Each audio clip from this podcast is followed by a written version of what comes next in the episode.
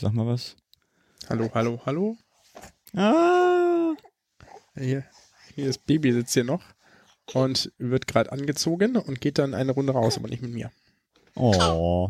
Werden sie Ja? rausgeschickt oder wollten die sowieso gehen? Nee, sie wollten so oder so. Also das Kind müsste noch mal an die frische Luft. Nobody knew that healthcare could be so complicated. Complicated. Complicated. Complicated.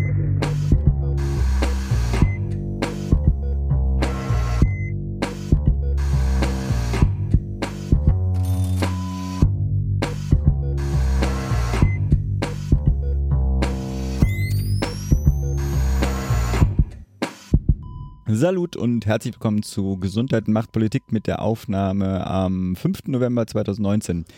Und jetzt, wo Pascal, wo du zurück bist, habe ich natürlich auch wieder zwei International Days herausgefischt, extra für dich. In unsere Episodenzeit fällt nämlich zum einen der Weltdiabetestag am 14. November und schon davor am 10. November der Welttag der Wissenschaft oder ich weiß gar nicht, warum das so verkürzt beschrieben wird. Das ist nämlich der World Science Day for Peace and Development.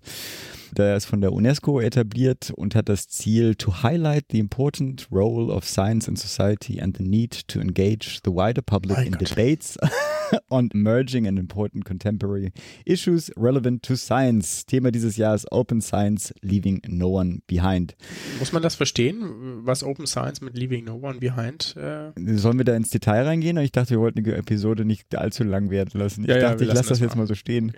Was euch heute erwartet. Wir haben relativ viel zum Datenschutz im DVG, im Digitale Versorgungsgesetz, auch inklusive eines Gesprächs mit Jörg Sauskat. Wir haben News zur Globokalypse, auch hier mit dem Tim Demisch. Wir haben sogar mal was zur Heilpraktikalypse, einen Gesundheitsreport mit ganz wenig Zeit oder mit viel zu wenig Zeit. Wir haben ein längeres Gespräch zu den Herausforderungen in der medizinischen Forschung mit dem Herrn Professor Diernagel. Wir haben einen Helden der evidenzbasierten Medizin und natürlich auch wieder eine Kontaktanzeige und natürlich Termine. Und ob es einen Medizinmurks gibt oder nicht, wissen wir an dieser Stelle der Aufnahme noch nicht. Das ähm, könnt ihr dann in den Kapitelmarken oder sonst wo rauskriegen. Lasst euch mal überraschen. Die Episode wird heute auch deswegen etwas länger, Entschuldigung dafür, aber dafür äh, zumindest für mich die einzige Existenzberechtigung oder die Hauptexistenzberechtigung für Kapitelmarken begründet sich darin, wenn da irgendwas nicht interessiert, einfach weiter springen. So, das Ganze präsentiert wieder in vollständiger Besetzung von eurem Podcast-Arzt Pascal Nolerik. Moin Pascal hallo? und eurem Podcast-Pfleger Philipp Schunke. Salut allerseits. Jetzt steigen wir aber erstmal ein. Pascal, was gibt's bei dir Neues? Jo, äh, ich war ja ein bisschen krank, ne, bei der letzten Episode. Das hat sich dann danach ähm, zum Glück auch gegeben. Ich weiß gar nicht, ich glaube, dir hatte ich das, glaube ich, schon erzählt. Äh, Der Rest weiß noch nicht. Wir haben quasi mehr oder weniger parallel probiert, unser Wohnzimmer zu renovieren, weil auch Frau und Kind äh, ausgeflogen waren über ein Wochenende. Genau, das hat natürlich de dementsprechend äh, halb gut geklappt, möchte ich dazu sagen. Genau, wir sind jetzt immer noch dabei, ein paar Sachen wegzuräumen. Aber jetzt ist es ähm, neu tapeziert und gestrichen. Cool. Schön. Yes, genau. Dinge, die man so macht in seiner äh, Freizeit. Apropos Freizeit, ich habe ab Freitag habe ich Elternzeit. Cool. Ab dem 8.11. Und bereitest Genau. dann natürlich ganz viele Medizinmurkse vor und so. Richtig, ich Ja, habe schon äh, ich mir eine To-Do-Liste geschrieben. Nee, Quatsch. Ähm, also das, das finde ich ja so ein bisschen witzig. Ich habe auch schon überlegt, ob ich das nochmal irgendwo ähm, ja, poste. Ne? Es gibt ja so viele Leute, die fragen so, was machst denn du in deiner Elternzeit? Und ich so, naja, ich passe aufs Kind auf. so, ist, das, ist das keine, ist das nicht irgendwie Wie genug? viele ist das Projekte. keine Arbeit? Ja? so, als hätte der Mann irgendwie, oder als hätte der Vater dann äh, Freizeit, Genau, die- die Mutter natürlich äh, selbstverständlich immer noch die gesamte Kinderbetreuung macht. Nee, natürlich, ich habe von, ich weiß noch nicht, hängt so ein bisschen von der Startzeit äh, bei Ani ab, ja, bis äh, irgendwie sechs Stunden danach habe ich das Kind. Mhm. Ja, so. Und dann kommt sie nach Hause, dann will sie bestimmt auch mit ihr spielen, so, klar, ja. Aber dazwischen, klar, wenn sie schläft, werde ich natürlich auch ein bisschen was machen. Und ich werde mir bestimmt auch neben Haushalt irgendwie ein paar Sachen vornehmen. Ja, ich habe ein paar Bücher, die ich gerne mal lesen möchte oder so. Ne? Und fünf Monate sind ja auch eine lange Zeit. Aber ich werde schon auch äh, ganz normal Papa sein. Naja, okay, äh, genug der äh, Rollenkonflikt-Rants hier. So, bei mir gab es auch nicht richtig viel Neues. Irgendwie war alles voll. Unter anderem ja auch dieser äh, Parteitag hier der Berliner SPD, wo ja auch ein Antrag der Jusos eingereicht wurde, beziehungsweise dann auch angenommen wurde, der sehr homöopathiekritisch ist. Ähm, Soweit so gut. Es gibt dann eine Änderung, äh, die die Antragskommission dann noch reingemacht hat, die ich nicht so ganz prickelnd finde, aber dazu auch mehr vielleicht in den Shownotes. Da will ich jetzt nicht irgendwie anfangen, hier rum zu ranten. Aber es gibt einen kleinen Disclaimer Disclaimer zu möglichen Interessenkonflikten. Ich habe nämlich gerade beim Humanistischen Verband einen Mitgliedsantrag abgegeben. So, ähm, nur so, ah, ja. äh, keine Ahnung, wer wen das stören könnte, aber falls jemand das stört, dann äh, sollte er das damit hier. Müssen Sie es jetzt auch. Müssen Sie es schlucken, ist mir auch scheißegal. Gut. Jetzt ist hoffentlich ohne Frustration weiter, aber mal sehen, wie lange das denn ähm, anhält, die Frustrationslosigkeit und ab zu unseren News. Wir haben eine gemeinsame quasi. Du machst eigentlich die News dabei und ich habe äh, vorab ein Gespräch mit Jörg geführt. Willst du aber trotzdem ein bisschen erstmal einführen? Ja, ich äh, erkläre mal ganz kurz. Ähm, es geht um das digitale Versorgungsgesetz. Dazu haben wir ja auch schon mal hier in der Episode was besprochen und wir sind das mal ganz grob durchgegangen und haben diesen Punkt, der jetzt ja auf Kritik stößt, glaube ich, wenn ich mich daran recht erinnere, ich habe es nicht nachgehört, auch nicht kritisch erwähnt. Sondern wir haben es nur gesehen im Sinne von, okay, ja, soll eingerichtet werden ähm, und haben gesagt, ja, ist ja eigentlich sinnvoll für die Versorgungsforschung. So, es geht darum, dass in, durch das digitale Versorgungsgesetz, das hat sich möglicherweise auch dementsprechend nochmal geändert, weil ich habe damals den Referentenentwurf, der mhm. noch nicht mit der Hausleitung abgestimmt war, genommen und nicht den, den wir hier jetzt besprechen. Es geht da um sozusagen die Übermittlung von Daten aus den Krankenkassen an den Spitzenverband Bund der Krankenkassen. Und das Thema ist sehr viral gegangen in der in den letzten vier Tagen, letzten fünf Tagen, vielleicht auch letzten Woche. Ähm, es gab da eigentlich von jedem Verband fast eine Stellungnahme zu und aus sehr vielen anderen Quellen, zum Beispiel auch, wo, wo etwas man sowas Gesundheitsteam seltener hört, hier im Deutschlandfunk der Tag Podcast, zum Beispiel gestern, also wer gern Podcast hört, kann sich da direkt nochmal weiter informieren. Ich glaube ab Minute 13 oder 14 oder so. Ja, wir werden es einmal kurz verlinken. Kann man sich äh, da reinhören, was die dazu besprechen. Und ansonsten ist es vielleicht am einfachsten, wenn wir jemanden fragen, der sich dem das Problem so sicherlich mit als erstes aufgefallen ist und der da auch entsprechend sozusagen oppositionell aktiv war. Genau, dem Jörg. Wir haben, oder ich habe ein ganz kurzes Gespräch geführt, wo er das dann auch versucht, ein bisschen einzuordnen und vor allem auch die Reaktion von sowohl Bündnis 90 Die Grünen als aber auch FDP darauf äh, zu einzufangen. Das Ganze entscheidet sich auch in den nächsten anderthalb Tagen. Insofern äh, wollten wir auch die Episode vorher rauskriegen. Aber jetzt würde ich mal sagen, erstmal zum Gespräch mit dem Jörg.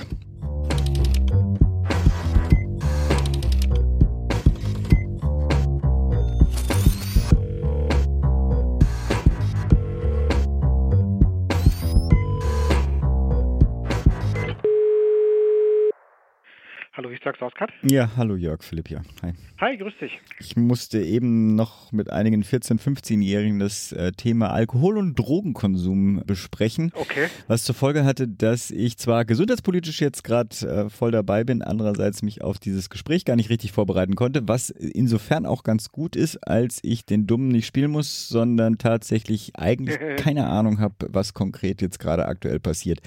Von daher hol uns doch mal ab, was es mit dem digitale Versorgungsgesetz und dieser Datenschutzproblematik auf sich hat, was ja auch, glaube ich, demnächst, ich weiß gar nicht genau, wann es entschieden werden soll. Ähm, also erstens, das soll diese Woche schon entschieden werden. Das ist am Mittwoch im Ausschuss und am Donnerstag im Plenum. Und das heißt also, wenn sich jetzt in den nächsten 48 Stunden, sage ich mal, auf Seiten der Koalitionsfraktionen nichts bewegt, dann wird das so im Gesetz stehen. Mhm. Worum geht es eigentlich? Es geht darum, dass Forschungsdaten oder sagen wir so, dass sozusagen Behandlungsdaten der Einzelkassen unpseudonymisiert an den GKV-Spitzenverband gehen sollen. Um es ganz konkret zu machen, es gibt im Gesetzentwurf keine klare Festlegung, ob diese Daten als Klardaten mhm. oder als sozusagen pseudonymisierte Daten übermittelt werden sollen. Das ist das, worum es eigentlich geht. Alles andere, das sozusagen das an die Forschung gehen soll und so weiter, das ist ja nichts, nichts Wesentliches Neues gegenüber dem Status quo. Also mhm. es gibt bisher auch schon Regelungen, dass sozusagen die Mobi-RSA-Daten auch für die Forschung genutzt werden sollen.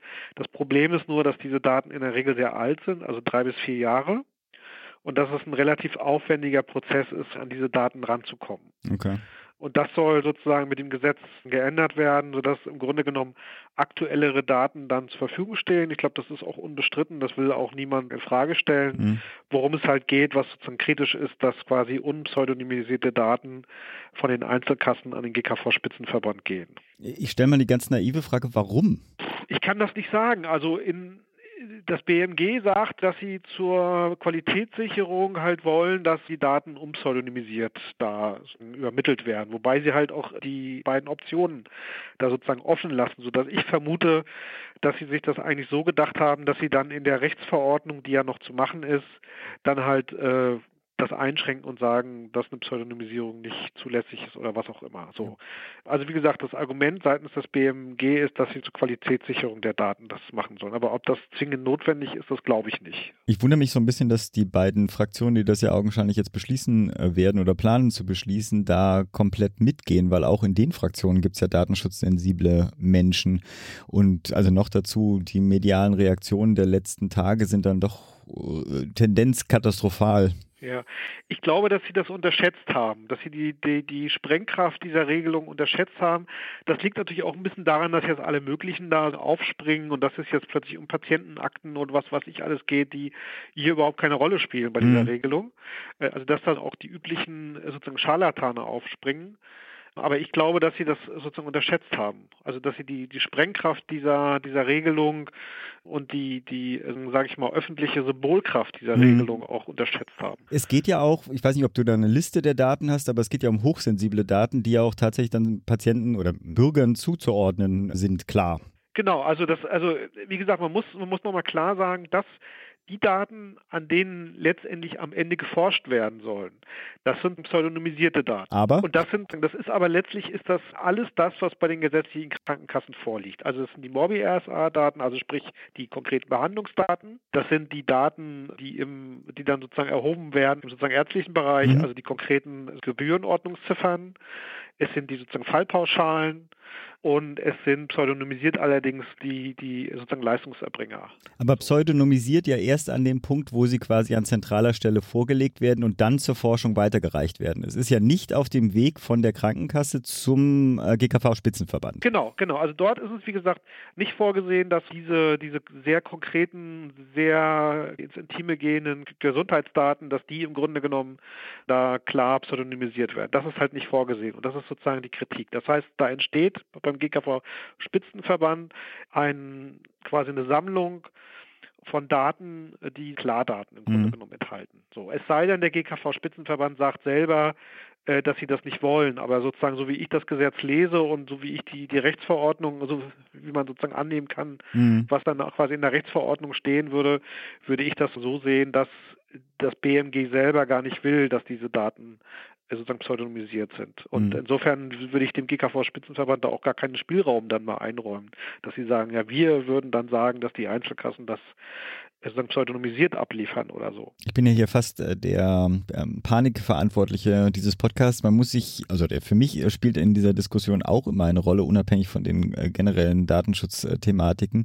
Aber die wird dieser Tage oder dieser Monate für mich immer noch virulenter, wenn man sich die Wahlergebnisse der AfD anschaut. Also es ist ja nicht mehr ganz auszuschließen, dass irgendwie in absehbarer Zeit äh, da noch das Chaos passiert und dann auch eine äh, Bundesregierung mit AfD-Verantwortlichen äh, Zugriff auf diese Daten hat. Und wenn man sich anhört, was Höcke und Co. zum Umgang mit Menschen mit Behinderungen etc. von sich geben, dann ist das doch mehr als erschreckend. Aber das mal dieses, diese Panik mal beiseite gelassen, ist eine andere Sache, die mir aufgefallen ist bei dem bisschen, was ich da überflogen habe, ist, wir sprechen ja nur von den Daten von gesetzlich Krankenversicherten. Ne? Also die Privatversicherten bleiben da schön außen vor.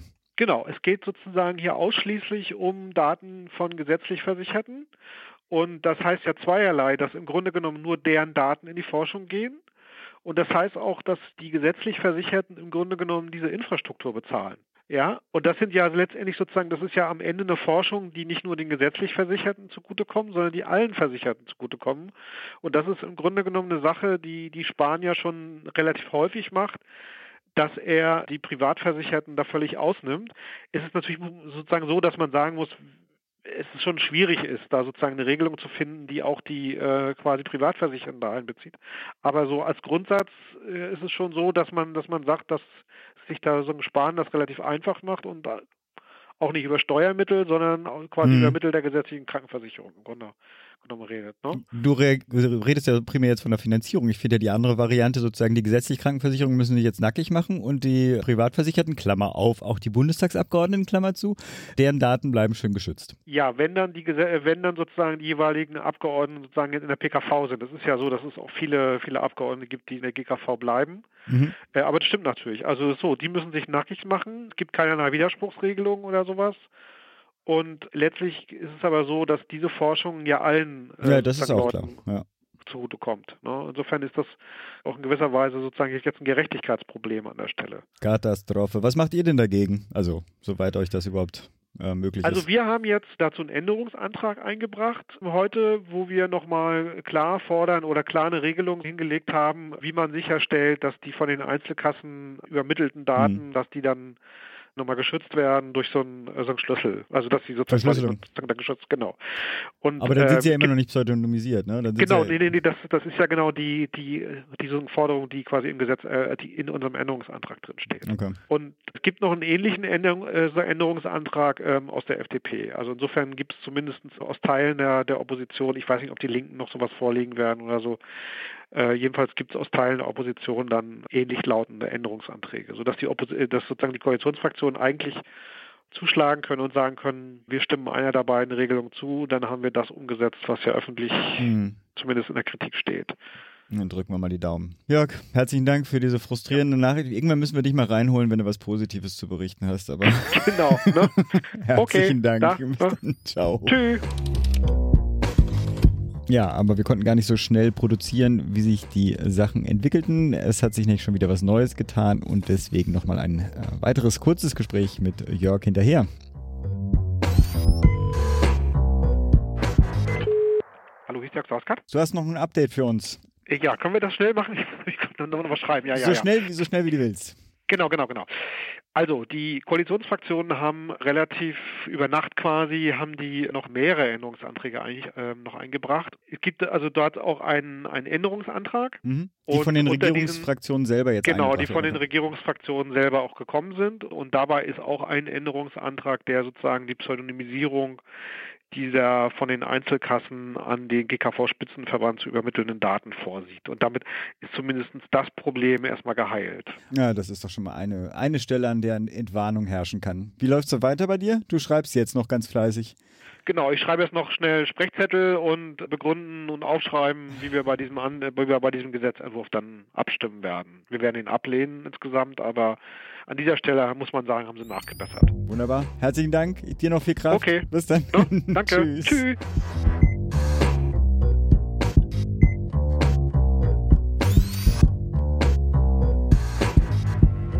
Ja, und auch wenn das jetzt so ein bisschen entschärft ist, äh, geht es natürlich trotzdem um eine ganze Menge Daten, die da zentral gesammelt werden, pseudonymisiert oder nicht und das auch ohne die Möglichkeit als äh, Betroffene, sage ich äh, als ähm, Bürger da Einspruch äh, zu erheben. Deswegen lasse ich nochmal die Abschlussbemerkung von Pascal, die vorher angesprochen wurde, lasse ich jetzt einfach mal drin, damit man auch mal so ein Gefühl bekommt für was das eigentlich ist und welche Daten da überhaupt erhoben werden. Ja, Jörg hat es äh, schon so ein bisschen erklärt. Ich möchte vielleicht nochmal äh, ganz kurz darauf hinweisen ähm, oder so ein bisschen darauf eingehen, worum es eigentlich geht. Es geht um den Paragraph 303b, Sozialgesetzbuch 5 natürlich. Und da steht nämlich dieses Wort äh, pseudonymisiert eben nicht mehr drin. Und es geht da um folgende Daten. Äh, Angaben zu Alter, Geschlecht und Wohnort, Angaben zum Versicherungsverhältnis, die Kosten- und Leistungsdaten nach den Paragraphen 295, 295, das überspringe ich jetzt ja mhm. einmal. Ähm, also es geht um Kosten- und Leistungsdaten, Angaben zum Vitalstatus und zum Sterbedatum und Angaben zu den abrechnenden Leistungserbringern, also sozusagen, mhm. wer hat diese Leistung erbracht. äh, damit kann man eine ganze Menge Versorgungsforschung ermöglichen. So. Wer soll denn theoretisch Zugriff auf diese Daten haben? Da ist nämlich dann der nächste kritische Punkt drin. Also das eine ist aus meiner Sicht die äh, Pseudonymisierung. Mhm. Ja. Ähm, der andere kritische Punkt, den man sicherlich auch nochmal so ein bisschen beäugen sollte, wenn man das Ganze schon kritisch sieht, ist, wer darf denn darauf zugreifen? Oder wer sollte darauf Zugriff kriegen? Und diese Liste, sag mal so, ist vielleicht doch ein bisschen länger geraten, als sie aus meiner Sicht hätte sein müssen. Das kann man gerne anders sehen, dann bitte gerne auch um äh, Kommentare, aber ich lese mal vor.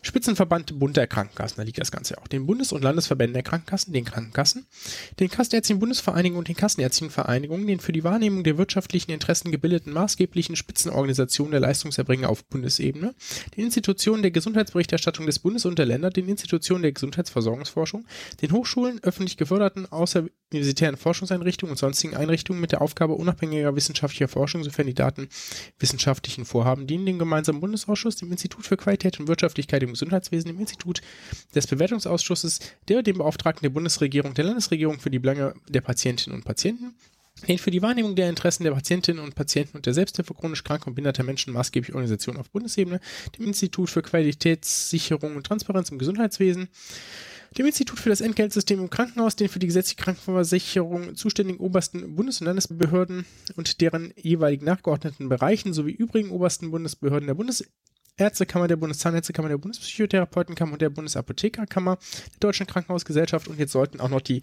Änderungsantrag die Universitätskliniken mit reingenommen werden. Also, Wer denn nicht? da kann man sich ja. Wäre eine Ausschlussliste, wäre wahrscheinlich Ausschlussliste wäre einfacher, genau. Das ist so ein bisschen äh, der Punkt. Ne? Da fragt man sich, okay, ob das nicht ein bisschen äh, zu weit gegriffen ist, ja. Und dann muss man dazu noch sagen, dass, wenn man nämlich dann den, den nächsten Satz liest, ja, warum, also mit, mit welchem Grund dürfen die darauf zugreifen, ja. Ähm, und zwar bisher war das, da mussten ein ausschließliches wissenschaftliches Forschungsvorhaben dranhängen. Ja. Und jetzt ist es aber so, dass das ausgehebelt, ausgehebelt ist vielleicht falsch, ne? Es wird geändert, das soll geändert werden. Und ein paar davon finde ich auch aus meiner persönlichen Sicht berechtigt, ja, so wie Verbesserung der Qualität der Versorgung. Das, das muss nicht zwangsläufig ein Forschungsvorhaben sein, da kann man sich auch so Gedanken zu machen, ja. Äh, Wahrnehmung der Störungsaufgaben durch die Kollektivvertragspartner. Ich zitiere einfach hier nochmal, ja. Planung von Leistungsressourcen, zum Beispiel Krankenhausplanung, könnte auch Sinn geben. Äh, dann aber unter Punkt 5 auch Unterstützung politischer Entscheidungsprozesse Uh. zur Weiterentwicklung der gesetzlichen Krankenversicherung. Mhm. Also wenn es jetzt zum Beispiel darum geht, dem Sachverständigenrat zur Begutachtung der Entwicklung im Gesundheitswesen in dieser Hinsicht Daten zur Verfügung zu stellen, dann würde ich fast, würde ich auch sagen, jo, das kann man irgendwie machen, ja, das ist ja schließlich seine Aufgabe, aber das kann man, glaube ich, auch so formulieren, dass nicht jeder andere das auch machen kann. Mhm. Ja, weil mit dem, mit der Unterstützung politischer Entscheidungsprozesse einfach mal nachzugucken, welche Krankenhäuser denn jetzt hier wie besonders in welcher Kategorie besonders schlecht abschneiden. Ja, weil da die Leute reihenweise wegsterben. Oder umgekehrt, äh, welche Krankenversicherung äh, bestimmte Sachen so und so lange nicht bezahlt und damit dann schlechte Publicity zu machen. Also das kann auch zu einem, ich bin mal pessimistisch, zu einem üblen Rosenkrieg der Institutionen führen, wenn die sich da alle ihre Daten rauspicken können Mhm. ähm, insbesondere mit, ich sag mal, sehr fragwürdigen mh, Gründen und Motiven. Ja.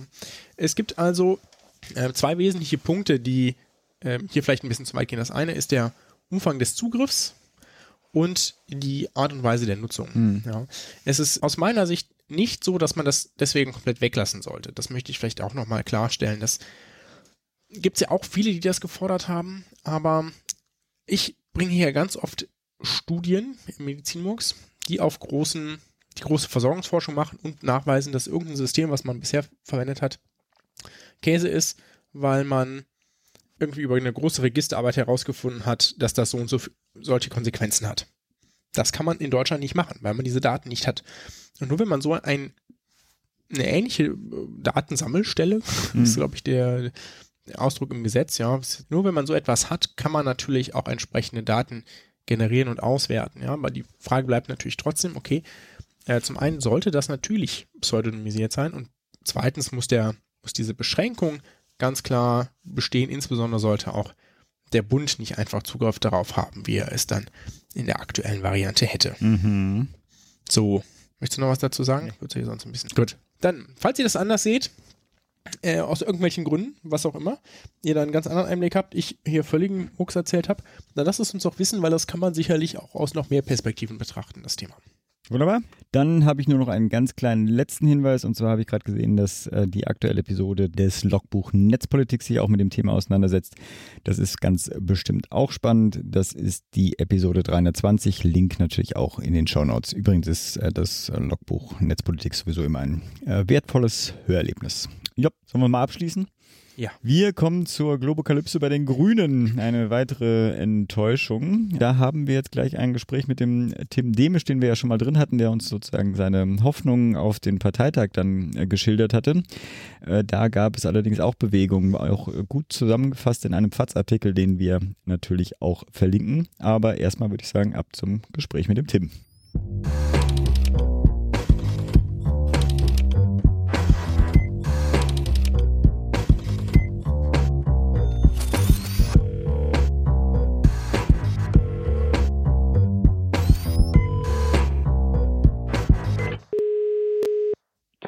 Tag. Ja, Tim, äh, wir hatten uns ja das letzte Mal unterhalten, da ging es ja, oder meine Abschlussfrage war ja, wie du meinst, wie das dann auf dem, auf der Bundesdelegiertenkonferenz dann entschieden werden würde, euer wunderbarer Antrag und der zweite Antrag, der ja dann auch noch äh, ergänzt wurde. In der Zwischenzeit ist ja doch eine ganze Menge passiert. Willst du uns vielleicht mal kurz abholen? Ja, also es ist viel passiert in der Zwischenzeit. Ähm, der Parteivorstand, also der Bundesvorstand hat sich in die Diskussion eingeschaltet und auch Abgeordnete aus dem Bundestag haben sich in die Diskussion eingebracht und auch selbst Anträge gestellt, Änderungsanträge zum Verfahren aber eher, wie wir mit diesem Antrag jetzt umgehen. Und der Parteivorstand hatte den Kompromissvorschlag gemacht, dass wir das einfach in eine Fachkonferenz vertagen. Und das war der Vorschlag. Also es stand nichts weiter drin, einfach nur, wir wollen das in eine Fachkonferenz vertagen. Mhm. Ähm, und dann haben wir halt gesagt, dass dass wir grundsätzlich kompromissbereit sein wollen oder kompromissbereit sind, mhm. aber wir halt bestimmte Bedingungen noch erfüllt haben wollen. Und dann haben wir Bedingungen gestellt und zwar wollten wir einen konkreten zeitlichen Rahmen für diese Fachkommission und einen konkreten inhaltlichen Rahmen und ein konkretes Arbeitsprogramm mhm. für diese Fachkommission, weil wir gesagt haben, es ist vollkommen okay, wenn wir jetzt sagen, wir brauchen mehr Zeit für die Debatte, das verstehen wir beziehungsweise wir akzeptieren es. Unserer Meinung nach könnte man das jetzt auch schon auf diesem Parteitag im November abstimmen. Mhm. Aber wenn jetzt andere sagen, sie brauchen mehr Zeit, dann gehen wir da mit. Ähm, und dann haben wir halt diese Bedingungen gestellt und haben dann in Verhandlungen mit dem Vorstand und den Abgeordneten und noch anderen Antragstellenden am Ende jetzt einen Kompromiss erzielt, der eine Fachkommission vorsieht, die halt konkret inhaltlich etwas ausarbeiten soll die besetzt ist mit dem Parteivorstand, mit uns Antragstellenden. Ähm, wer aus eurer Runde? Also ich, ich, weiß nicht, ihr seid sieben genau. oder sowas, glaube ich, habe ich irgendwie so als Zahl im Kopf oder wer mhm. ist das? Mhm, okay. Also das sind auf jeden Fall Paula, und Paula Pichotta, die ja auch mit mir Antragssprecherin mhm. ist. Ähm, und ich auf jeden Fall. Und ansonsten werden wir sehen, wer dort sitzt. Das ist ja nicht so, als ob wir da jetzt am Ende eine Abstimmung machen und dann nachzählen, wie viele Stimmen für welchen Vorschlag jetzt es gibt, mhm. sondern es soll einfach eine Kommission sein, die miteinander spricht und wir werden sehen, wie das dann aussieht. Vielleicht gibt es ja auch am Ende mehrere verschiedene Vorschläge, wie man mit dem Thema umgeht. Mhm. Genau. Und Ziel der Kommission soll es halt sein, bis zum nächsten Parteitag, also nicht dem im November, sondern dem nachfolgenden dann, mhm. für das Grundsatzprogramm, an dem wir gerade als Partei arbeiten, zum einen ein, mhm. die grundsätzlichen Positionen zu finden, welche Kriterien wir wollen für die Erstattung durch die gesetzlichen Krankenkassen und welche, welche Definition wir haben von evidenzbasierter Medizin, von Wissenschaftlichkeit. Das soll ins Grundsatzprogramm und ins Bundestagswahlprogramm für die nächste Bundestagswahl, sollte sie 2021 stattfinden, soll dann auch konkretere, sondern auch konkrete Forderungen eingebracht werden. Seid ihr damit zufrieden?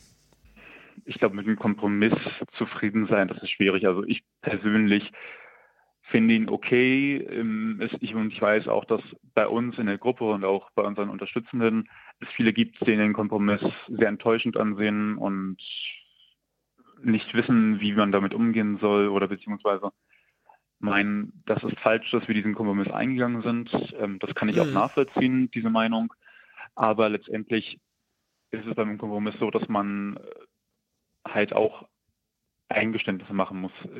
Es ist jetzt eher ein Verfahrenskompromiss und kein inhaltlicher. Deswegen mhm. denke ich, ist das okay. Ähm, inhaltlich einen Kompromiss zu machen, das wäre schon noch ein anderes Nummer gewesen. Hast du denn, habt ihr, hast du irgendwie eine, habt ihr, hast du irgendwie eine Abschätzung, ähm, ob es da Tendenz, also eine Tendenz eher Richtung eurer inhaltlichen Meinung geht oder eher Richtung anderer inhaltlicher Ausprägung, was das, was das gesamte Thema angeht, weil auch nach der Fachkonferenz wird es sicher nicht vermeiden lassen, oder hoffentlich nicht vermeiden lassen, irgendwann eine Positionierung zu finden.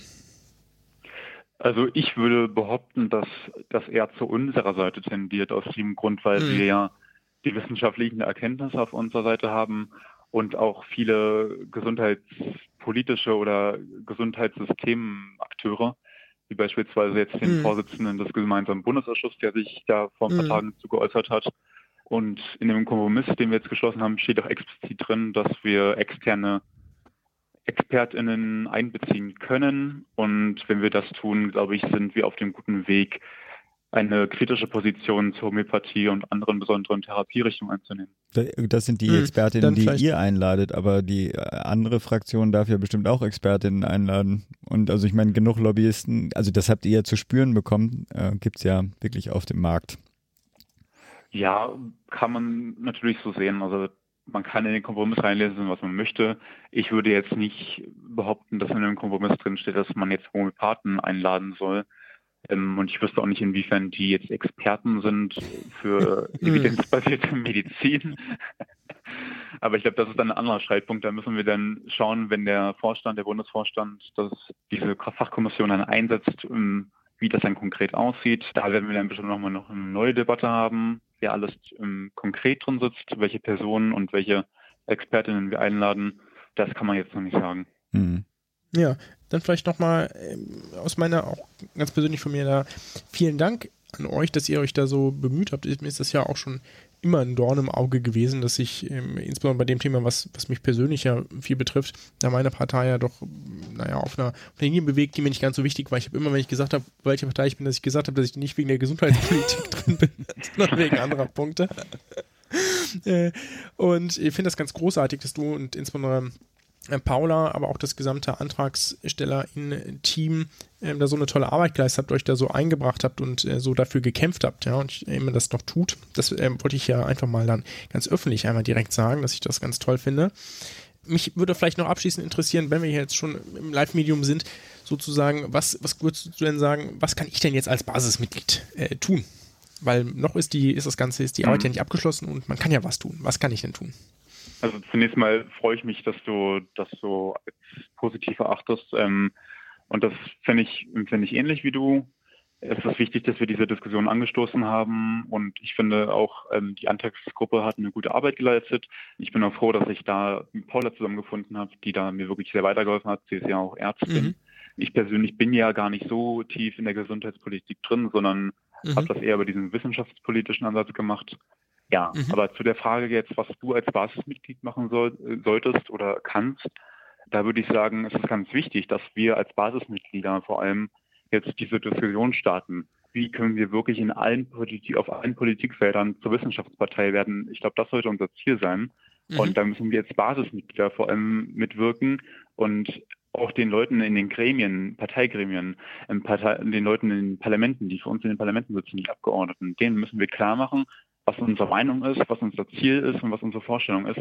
Deswegen geht es hauptsächlich darum, zu debattieren in der Partei ähm, und klar zu machen, wofür man steht. Das ist jetzt ganz wichtig. Mhm. Ich möchte Möchte muss ich die noch zwei Grünen hier mal unterbrechen, ein bisschen Wasser in Da- den doch, Wein doch, gießen. Aber nee, du darfst ganz noch, kurz- du darfst nee. ja noch. ganz kurz anschließen. Genau. Was, was ich, worauf ich noch hinweisen möchte, das wird jetzt ja diskutiert werden vor dieser äh, BDK auch in den einzelnen Ortsverbänden und danach sicherlich auch, gerade dann, wenn die Fachkonferenz vielleicht getagt hat. Und da wird sicherlich in vielen Basisgruppen entweder ähm, einen Abend zu geben, wo man im, äh, bei, einem, bei einem Ortstermin darüber diskutiert oder wann anders. Und da ist es dann auch wichtig, hinzugehen und äh, die Flagge hochzuhalten. Ne? Zu sagen, hier, ich finde Genau. das, äh, finde das wichtig, äh, dass wir äh, uns da so und so zu positionieren, weil. Ne? Und das ist das, was man als, als Basismitglied sicherlich auch gut machen kann, damit man der Präsenz zeigt, dass das wirklich eine Haltung ist, die innerhalb der Grünen nicht nur peripher vertreten ist, nicht nur online. Auf jeden Fall. Auf jeden So. Fall. Ja, also wenn, wenn es den Basismitgliedern so geht wie mir oder wahrscheinlich auch wie es dir geht und man sich an den esoterischen Stimmen in der Partei stört oder an den nicht wi- wissenschaftsbasierten Positionen stört, dann muss man ja auch was tun. Dann muss man hingehen, wie du richtig sagst, ähm, zu den Veranstaltungen und auch ähm, sich trauen, was zu sagen. Weil wenn man dann lei- wenn man leise bleibt, dann wird sich die Position nicht verändern. Man sollte für das einstehen, was man für richtig hält. So, genug Hm, Wattebäuschen gut. hin und her geworfen. ist doch schön. Ich, also ich kann das natürlich alles bestätigen. Ganz toll, dass ihr euch eingesetzt habt und so weiter und so fort. Hatte ich auch in den letzten Episoden ja immer wieder gesagt. Aber äh, de facto ist es ja so, dass aufgrund der Lobbyintervention dieser wichtige Antrag jetzt in eine klassische Strategie des wir vertagen und damit hoffen wir, dass es vergessen wird, ähm, Variante umgemünzt wird. Auch da hoffe ich natürlich, dass es diesen Weg nicht geht, aber gleichzeitig habe ich das, die Befürchtung, dass angenommen diese Legislaturperiode hält tatsächlich noch die äh, vorgesehene Zeit, dass natürlich dann, ich nehme an, die nächste, der nächste Bundesparteitag wird dann auch wieder irgendwann Herbst, Winter äh, 2020 dann stattfinden, dass man dann mhm. natürlich genau vor dem äh, Wahljahr steht, wo dann wieder eine Begründung dafür bestehen wird, dass dieses Thema doch viel zu zu spalterisch für die Partei sein wird und doch dann wieder vertagt werden. Also ich habe ein bisschen die Angst, und ich glaube auch die berechtigte Angst, dass, dass, ähm, dass man sich jetzt quasi ähm, also die, die, die, Window of Opportunity jetzt verlassen hat und ähm, das zu nichts führen wird. Aber ich drücke euch natürlich trotzdem die Daumen. Hm. Weißt du? Schweigen ja. im Walde. Also ich, ich verstehe deine Angst, klar. Ähm, wir sind, wie gesagt, auch nicht begeistert von dem Kompromiss und hätten es auch lieber auf einem anderen Weg gemacht. Aber wir können jetzt leider unsere Position nicht ganz so durchsetzen. Das müssen wir vielleicht auch akzeptieren oder hinnehmen. Und unser größtes Ziel ist es natürlich, dass es jetzt nicht irgendwelche, irgendeine so typische, wenn du nicht weiter weißt, dann bilde ein Arbeitskreis Arbeit wird, sondern dass es eine inhaltliche Arbeit wird. Mhm und dass wir versuchen, mit dieser Kommission dann auch einen möglichst großen Konsens in der Partei zu finden für eine wissenschafts- und evidenzbasierte Position. Sehr schön. Ich habe, man kann ja wirklich auch als Positives äh, rausziehen für unsere beiden Parteien, dass wir zumindest mal uns, also ihr natürlich etwas deutlicher mit dieser Formulierung, die ihr in dem zweiten Antrag vor allem gewählt habt, aber zumindest die Diskussion mal startet und äh, zumindest bei den anderen Parteien sehe ich da in dieser Hinsicht noch äh, gar nichts. Insofern, äh, toi toi toi. Danke. Danke dir fürs Gespräch. Bis dann. Gerne. Tschüss. Tschüss.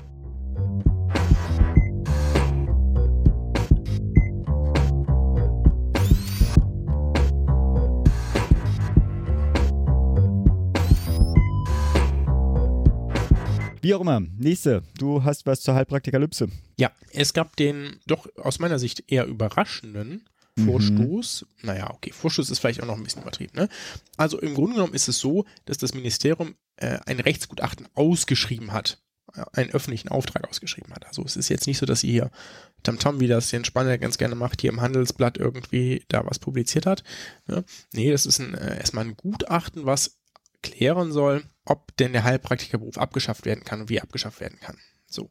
Und das ist ja äh, irgendwie relativ neu, weil bisher eigentlich immer der, eigentlich der, unser, unser Kenntnisstand war, dass da, dass, dass man das eher nicht antastet, ja. Das war ja schon unter Hermann Gröhe so, ne, dass man gesagt hat, naja, ähm, also ähm, es gibt hier sicherlich so ein paar Leute, die machen da Scharlatanerie und so, ne, aber müssen ja auch vorsichtig sein, weil es gibt hier immer mehrere zehntausend Leute, die das machen und noch mehr Leute, die das nutzen, ne, so mhm. muss man sich auch mal so um seine Wählergruppen kümmern ich glaube, unter Hermann Gröhe äh, wurden die dann nur verpflichtet, dass sie jetzt irgendwie, wenn sie Assembly erstellen, dass sie dafür eine Erlaubnis brauchen, etc. Aber viel mehr ist da nicht passiert. Dann wurde noch die Ausbildung vereinheitlicht, das hat, hm, da ist nee, noch ein bisschen was passiert. Die Ausbildung, ja. die Prüfung. Eine einheitliche oder regulierte Ausbildung gibt es ja in dem Bereich ja gar nicht. Die müssen ja nur vor den äh, jeweiligen Gesundheitsämtern nachweisen, dass sie nicht gefährlich sind. Was ja augenscheinlich auch nicht äh, ausreicht, um oh, irgendwie Patientensicherheit zu realisieren. Es gibt keine, es gibt keine äh, einheitliche Ausbildung. Genau, und jetzt ist aber, ich äh, zitiere da aus diesem Ausschreiben, im Sinne der verstärkten Patientensicherheit wollen wir das Spektrum der heilpraktischen Behandlung überprüfen. Und dann weiter gibt es alternativ zu einer Regelung die grundsätzliche Möglichkeit, den Heilpraktikerberuf in Zukunft entfallen zu lassen. Nach aktuellen Angaben des BMGs ist das aber zumindest, ist da jetzt nichts geplant. Ich glaube auch fast, dass selbst wenn das ein Gutachten da positiv äh, das Ganze bescheidet, dass das nicht diese Legislatur kommen wird. Ne? Aber es ist natürlich, es ist ja schön, im Zweifelsfall da zu wissen, okay, geht ohne Probleme oder ähm, macht aus Sicht der Gutachter äh, große Schwierigkeiten. Mhm. Das kann, auch, ist ja auch eine durchaus, es gibt ja sowas wie einen gewissen Bestandsschutz ne, im Rechtssystem, dass man, dass man da dann, keine Ahnung, welche Kompensationszahlungen leisten muss oder äh, alle, die jetzt noch praktizieren, praktizieren lassen muss und dann alle neuen abwarten muss. Und dann gibt es ja verschiedene denkbare Wege, die da, ähm, die irgendwie gegangen werden können, ja, auch aus, aus rechtlicher Sicht. Deswegen bin ich gespannt, was das dann nachher ergibt, wenn das denn durchgeführt ist. Ja, vielleicht sollten wir ja wie auch äh, Logbuch Netzpolitik irgendwie jetzt so einen positiven News-Jingle einspielen, weil ich denke tatsächlich auch, wenn es ein langer Weg ist und man sich das schneller wünscht, man ist zumindest auf dem richtigen Weg. Was irgendwie bei einem Wort triggerst du auch irgendwas. Wir hätten natürlich auch die Konversionstherapie auch mit aufnehmen, die, der 20. Anlauf, der mich persönlich nur aufgeregt hatte, weil er Ausnahmen vorsah. Also, Mm, Ja, ich habe das auch gesehen und gedacht, okay, dann müsste ich mich einarbeiten und habe es weggelassen. ja, nee, es hatte mich auch eher frustriert. Also, aber du hast den, die nächste News und zwar zu einem MLP-Gesundheitsreport. Was ist das denn? Ja, das ist, mh, ich glaube, Manfred Lautenschläger und Partner oder so, ist MLP. Das ist eigentlich, hat man da als Mediziner, wenn dann eher nur mit in Kontakt, weil man da entweder seine äh, Finanzen von regeln lässt oder weil die einen im Studium angesprochen haben, ob man nicht seine Finanzen regeln lassen möchte. Genauso wie einer der 15 anderen Anbieter, die das, die es irgendwie dafür gibt. Aber was die machen und was ich ähm, immer ganz interessant fand, die geben einen äh, Ge- Gesundheitsreport raus. Dafür befragen die dann mit einem Institut sowohl Bevölkerung repräsentativ als auch Ärzte. Mhm. Und äh, das ergibt manchmal ganz interessante Daten. Jetzt ist der rausgekommen, das war äh, schon Anfang Oktober, also da, als ich krankheitsbedingt verhindert war, sonst hätten wir die da schon gemacht. Aber ich dachte, jetzt holen wir das kurz nach und machen jetzt das aber auch ein bisschen kürzer, sodass wir nur die äh, wichtigsten Punkte rauskriegen. Ähm, Zufriedenheit mit dem Gesundheitssystem ist insgesamt gut. Das überrascht jetzt nicht, weil wir haben eigentlich ein gutes System, so ganz grundlegend. Ne? Das meiste wird neu finanziert und das auch relativ problemlos etc. Es gibt so ein paar Sachen, die irgendwie schlecht laufen. Aber grundsätzlich können sich Menschen erstmal glücklich schätzen, hier gesundheitliche Versorgung zu haben. Was ich interessant fand, dass die Mehrheit der Ärzte ähm, die, die Zukunftsaussicht pessimistisch sieht. Ja, ich mich gefragt, ob es jetzt an den letzten Gesetzesvorhaben lag, die so verabschiedet sind oder ob es da, da was anderes gab. Mm, Was ich beeindruckend fand, waren die Zahlen zu, äh, zum Ärztemangel und zum Personalmangel. Also unter den Krankenhausärzten geben 71 Prozent an, dass sie Schwierigkeiten bei der Personalsuche haben. Ja, und 67 Prozent dadurch, dass sie, dass sie zusätzliche Belastung durch den Ärztemangel haben. Also das ist schon eine beeindruckende Zahl. Bei den Niedergelassenen sind es jeweils unter 50. Ja, klar, die haben natürlich, da gibt es weniger Stellensuche, da gibt es natürlich auch manche Praxen, die niemand mehr übernehmen will und so. Ähm, aber 71 Prozent fand ich schon, fand ich schon eine beeindruckend hohe Zahl. Das hätte ich so ähm, nicht vermutet. Mhm. Das fand ich äh, interessant. Dann, was habe ich mir noch hier rausgegriffen? Das ist eine, wir werden die, einfach die Präsentation verlinken. Die Präsentation ist eigentlich das Mhm. interessanteste. Also bunte Grafiken und so, das spricht mich hier immer an. Auf der Seite 7 gab es dann die Frage, wie häufig kommt es vor, dass Sie gezwungen sind, Behandlungen aus Kostengründen zu verschieben? Mhm. Und das nimmt zu seit 2012. Da gibt es Daten aus 2012, 2016, 2019 und 2012 und 2016 war es relativ gleich. Und ähm, 2019 hat es aber zugenommen und zwar auch ganz ordentlich. Also das, die häufigen Verschiebungen, die bleiben ungefähr gleich, aber sowohl bei den seltenen als auch bei den gelegentlichen, da gibt es eine, eine Zunahme um äh, so insgesamt ungefähr 8 Prozentpunkte. Das fand ich, habe ich auch so gedacht, okay, das hätte ich jetzt ähm, tendenziell nicht erwartet bei der doch eigentlich nicht so schlechten Finanzierungslage des deutschen Gesundheitssystems. Klinik jetzt dann zu wenig Zeit. Ähm, überrascht uns jetzt auch nicht. Jetzt muss ich nur kurz die äh, Lage finden. Genau, auch da gibt's ähm, Vergleichsdaten zu, äh, aus 2016. Und da haben noch 49 Prozent gesagt, der Krankenhausärzte auch wieder, dass die genügend Zeit sich für Patienten nehmen können. Und jetzt 2019 waren es nur noch 37. Also minus 12 Prozentpunkte. Also das in drei Jahren, das ist schon, das ist schon Ouch. drastisch. Ne? Also da ist entweder viel mehr Arbeit dazugekommen Oder weniger Personal. oder eben gleichzeitig das weniger Personal. Mhm. Ne, das ist auf jeden Fall sicherlich, haben die beiden Probleme was miteinander zu, zu tun. So, und dann noch eins, was, ich, was mich ein bisschen traurig gemacht hat, sind die Daten zu digital, zum Digitalen. Da gibt es, also zunächst das, das Positive, es gibt wachsendes Interesse an den Videosprechstunden, Mhm. so. Auch im Vergleich zu 2016 11 Prozentpunkte angestiegen. Ja, ist schon ganz nett. Mhm. Aber wenn man jetzt die Ärztinnen und Ärzte fragt, dann sagen über 50 Prozent, nämlich insgesamt 54 Prozent, dass sich beim Einsatz der Telemedizin sich das Verhältnis zwischen Arzt und Patient etwas verschlechtern oder deutlich verschlechtern wird. Mhm. Und dann frage ich mich doch wieder so, okay, ist das, also ist das irgendwie rein die ältere Generation oder Mhm. gibt es da doch durchgehende Vorbehalte, weil das ist jetzt ja, das ist jetzt ja sehr blumig gefragt, ne? Ja. Aber trotzdem scheint da ja ein, aus meiner Sicht ein, ein diffuses, diffuse Skepsis zu bestehen, die aus meiner Sicht auch nicht hundertprozentig begründet ist, aber nun mal existiert. Mhm. Ne? Und wenn sie existiert, dann nutzen es die Leute vielleicht auch weniger. Ne? Und damit bleiben vielleicht Potenziale auch nicht genutzt. Ja. Das fände ich ein bisschen, Ja. ein bisschen schade. So, Mhm. ich glaube, das äh, reicht mal dazu. Ja, wir haben jetzt ja noch einen kleinen Miniticker, wo wir dann irgendwie nur ein paar Zeilen jeweils zu aktuellen News hier äh, kommunizieren. Ich habe eins aus Bayern rausgepickt und zwar der Systemwechsel in der Krankenhauslandschaft wird auch da jetzt mal gefordert oder zumindest mal von der Claudia Wöhler. Das ist die Landesgeschäftsführerin der Barmer in Bayern. Sie sieht eklatante Fehlverteilung am medizinischen und pflegerischen Fachpersonal. Um das zu beheben, soll doch die Krankenhauslandschaft, ich nehme mal an, auch die Krankenhausfinanzierung äh, sich anpassen. Zu lesen auch in der Süddeutschen. Ja, dann ich wollte mal darauf hinweisen, weil es ist eigentlich, haben wir es gar nicht so sehr beachtet. Vielleicht nehmen wir da zur nächsten Episode, machen vielleicht auch mal so ein Kurzinterview, weil ich da einen äh, Bekannten an der, sozusagen an der Angel habe. Klingt auch ein bisschen falsch. Ich kenne jemanden, der sich damit auch beschäftigt hat. Nämlich der, der Nutri-Score wird äh, wohl kommen. Mhm. Zunächst äh, wohl freiwillig, aber das hat mich, hat uns ja, ich glaube, wir hatten darüber geredet, Mhm. ne? Mich doch so ein bisschen überrascht, dass äh, Frau Klöckner sich also dann die, doch dafür entschieden hat. Ne? Ja. genau doch dafür entschieden hat, nachdem sie ja, weil sie hätte ja auch sagen können, naja, hier die Umfragen sind Schall und Rauch und so, ne? Aber sie hat gesagt, okay, weil sie, es wirkt ja vor so, als ließe sie sich ordentlich von der Industrie beeinflussen, haben gesagt, nee, bei dem Ergebnis, zack, ist mir scheißegal, was ihr jetzt noch sagt. Wir nehmen den Nutri-Score. Und das finde ich tendenziell eine Gute Entscheidung, finde ich auch. Dann gibt's noch die News, dass die Beitragsbemessungsgrenzen steigen. In den News steht auch immer wieder deutlich steigen. Und äh, vielleicht noch kurz zur Einordnung, die Beitragsbemessungsgrenze, das äh, ist quasi der Deckel für die Einkommen, bis zu dem die Sozialbeiträge entrichtet werden müssen. Und die werden jährlich angepasst, und zwar angelehnt an die Einkommensentwicklung des Vorjahres. Und bei der Kranken- und Pflegeversicherung steigen die um 150 Euro im Monat auf 4.687,50 bei der Renten- und Arbeitslosenversicherung. Und da ist ja, gibt's ja immer noch einen West-Ost-Unterschied. Im Westen um 200 Euro auf 6.900 und im Osten um 300 Euro höher auf 6.450 Euro.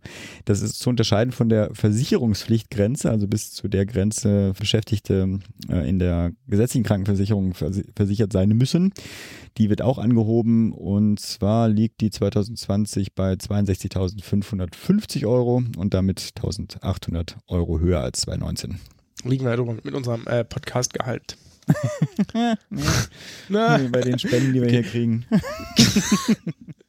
okay, genau. Ich habe im, im Ärzteblatt, ich habe es in der Druck, gedruckten Version gelesen, gab es ein äh, ganz interessantes Interview mit Henke. Der hat ja hier auch mal einen Teil unseres Intros ähm, Ja. zugesteuert, ja.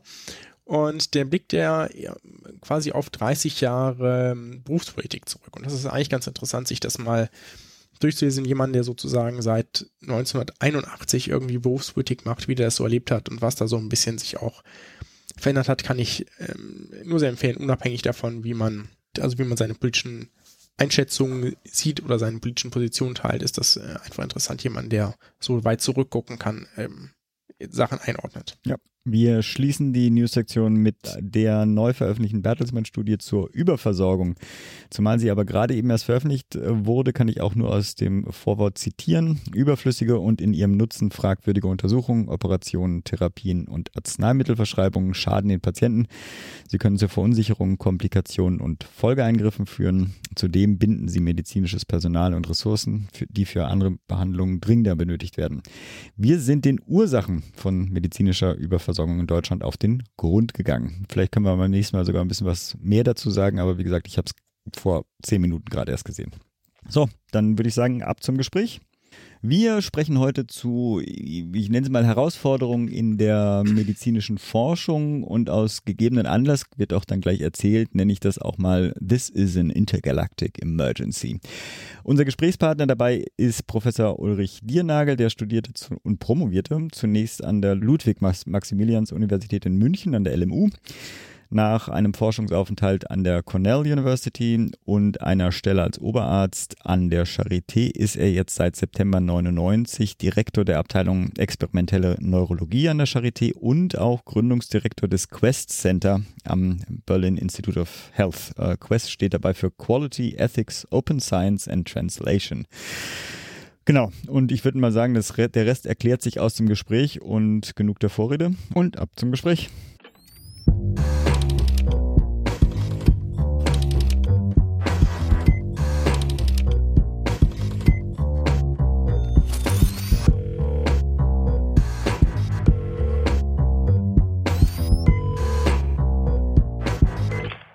Hallo. Philipp Schunke hier, hallo. Hallo.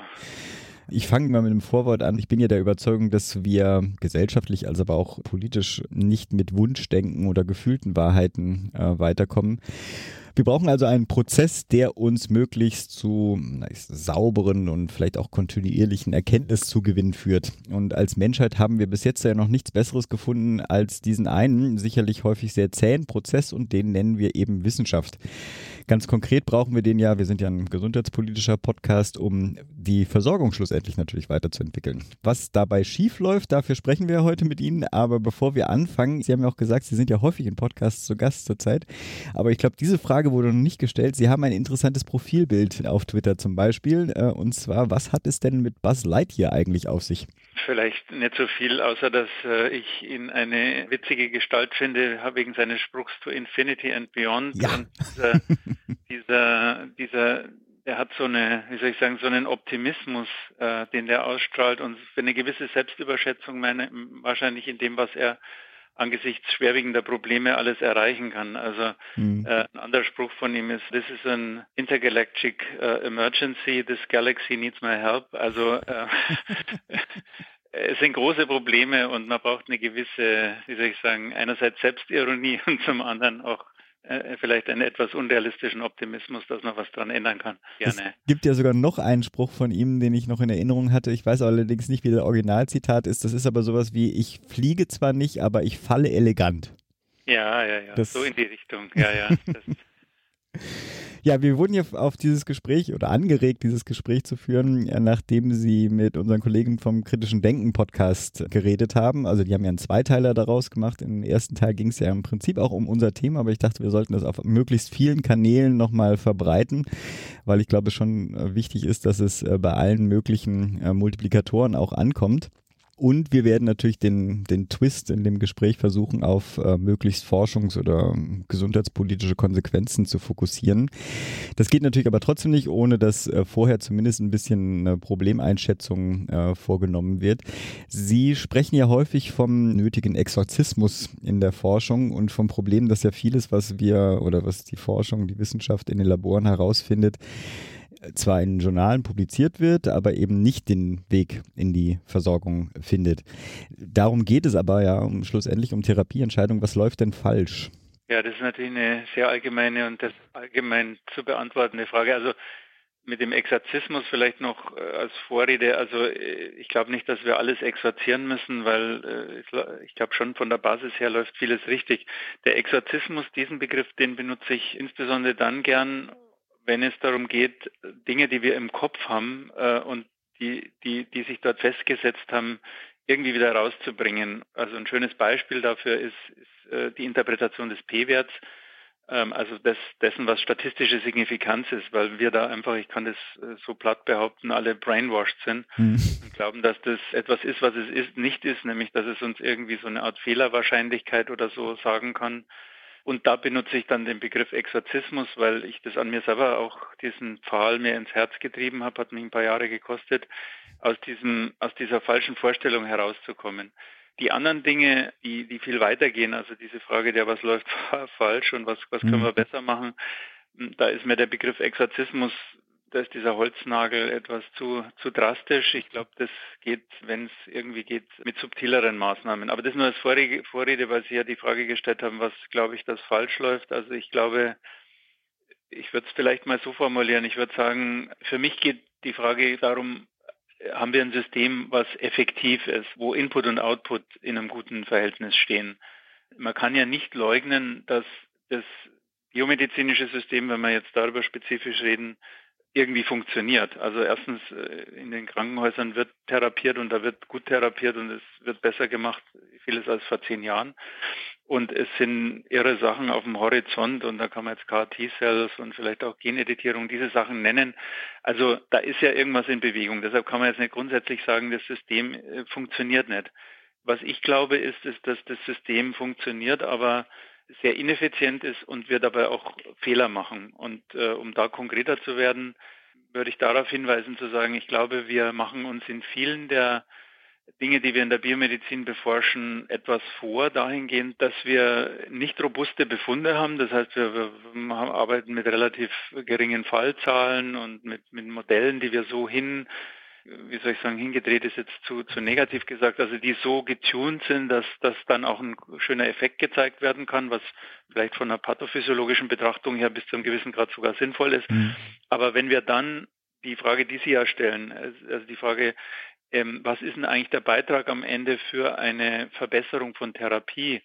dass wir uns da insofern was vormachen, dass wir zwar vielleicht zu einer schönen Publikation damit kommen, weil da nicht danach eben gefragt wird, wie geht es dann weiter, sondern ist dieser Bargraph, der da drinnen ist, wie, wie, wie, wie bunt ist der, wie schön ist dieser, ähm, wie, wie sieht das alles aus und, und wie viele dieser briefmarkenförmigen ähm, Panels sind dann da drinnen und je mehr, desto, desto besser.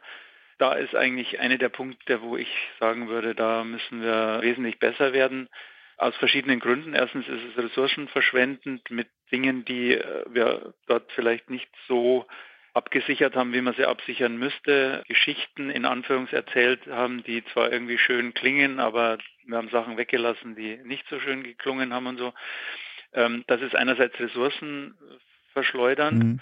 und zum anderen ist es äh, natürlich, denke ich, schon noch bis zu einem gewissen Grad unethisch, weil wir am Ende und viele von uns, obwohl sie sich immer auf Translation und auf wir machen doch Dinge, die für die am Ende für den Patienten relevant sein müssten, äh, berufen, die dann letztlich Studien erzeugen oder in Studien hineinkommen, die auf einer nicht äh, soliden Basis stehen und damit Patienten in in Studien einschleusen, die wir eigentlich mit ihnen hätten nicht machen sollen. Das ist dann nicht nur Ressourcenverschwendung, sondern das ist dann auch bis zu einem gewissen Grad unethisch. Mhm. Also das ist etwas, wo ich sagen würde, das ist ineffizient. Und das Letzte, was ich noch dazu sagen würde, also sozusagen, was läuft schief, so im ganz Allgemeinen, und das ist dann der Grund, warum, warum da solche, warum das so ist. Wir sind ja nicht doof, also das System, wie gesagt, funktioniert und, und jeder weiß, was er zu tun hat.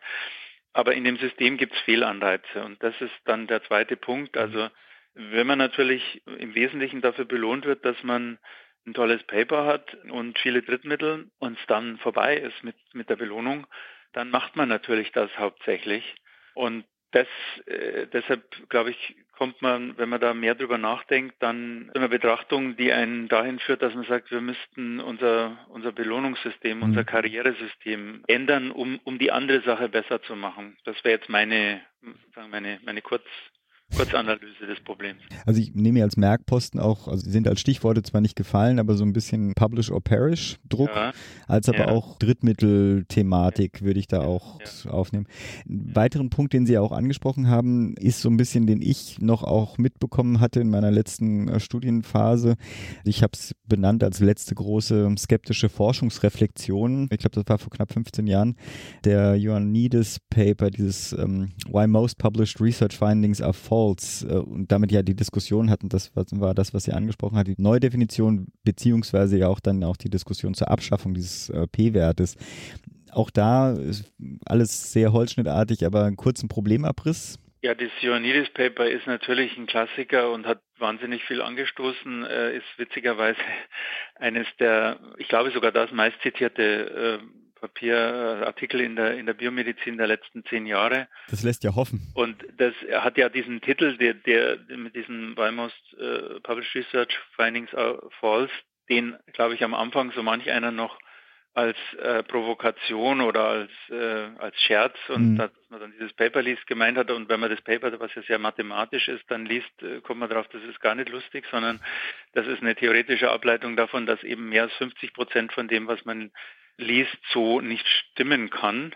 Also ohne dass er ein einziges Paper studiert hat. Also einfach auf der äh, Argumentation äh, dessen, dass diese Papers mit sehr geringen Fallzahlen, also mit zu geringen Fallzahlen operieren und zweitens, dass sie sehr von Bias-Faktoren, also von Verzerrungsfaktoren beeinflusst sind.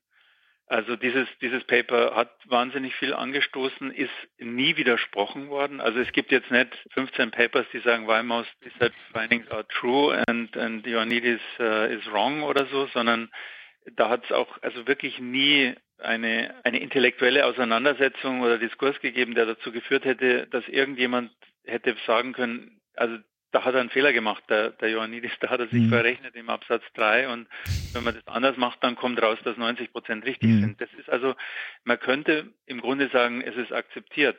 Darum ist eigentlich eher, ohne dass das, glaube ich, so reflektiert wird. Aber in Diskussionen, die ich führe, habe ich das Gefühl, dass die meisten Leute den Befund nicht anzweifeln, mhm.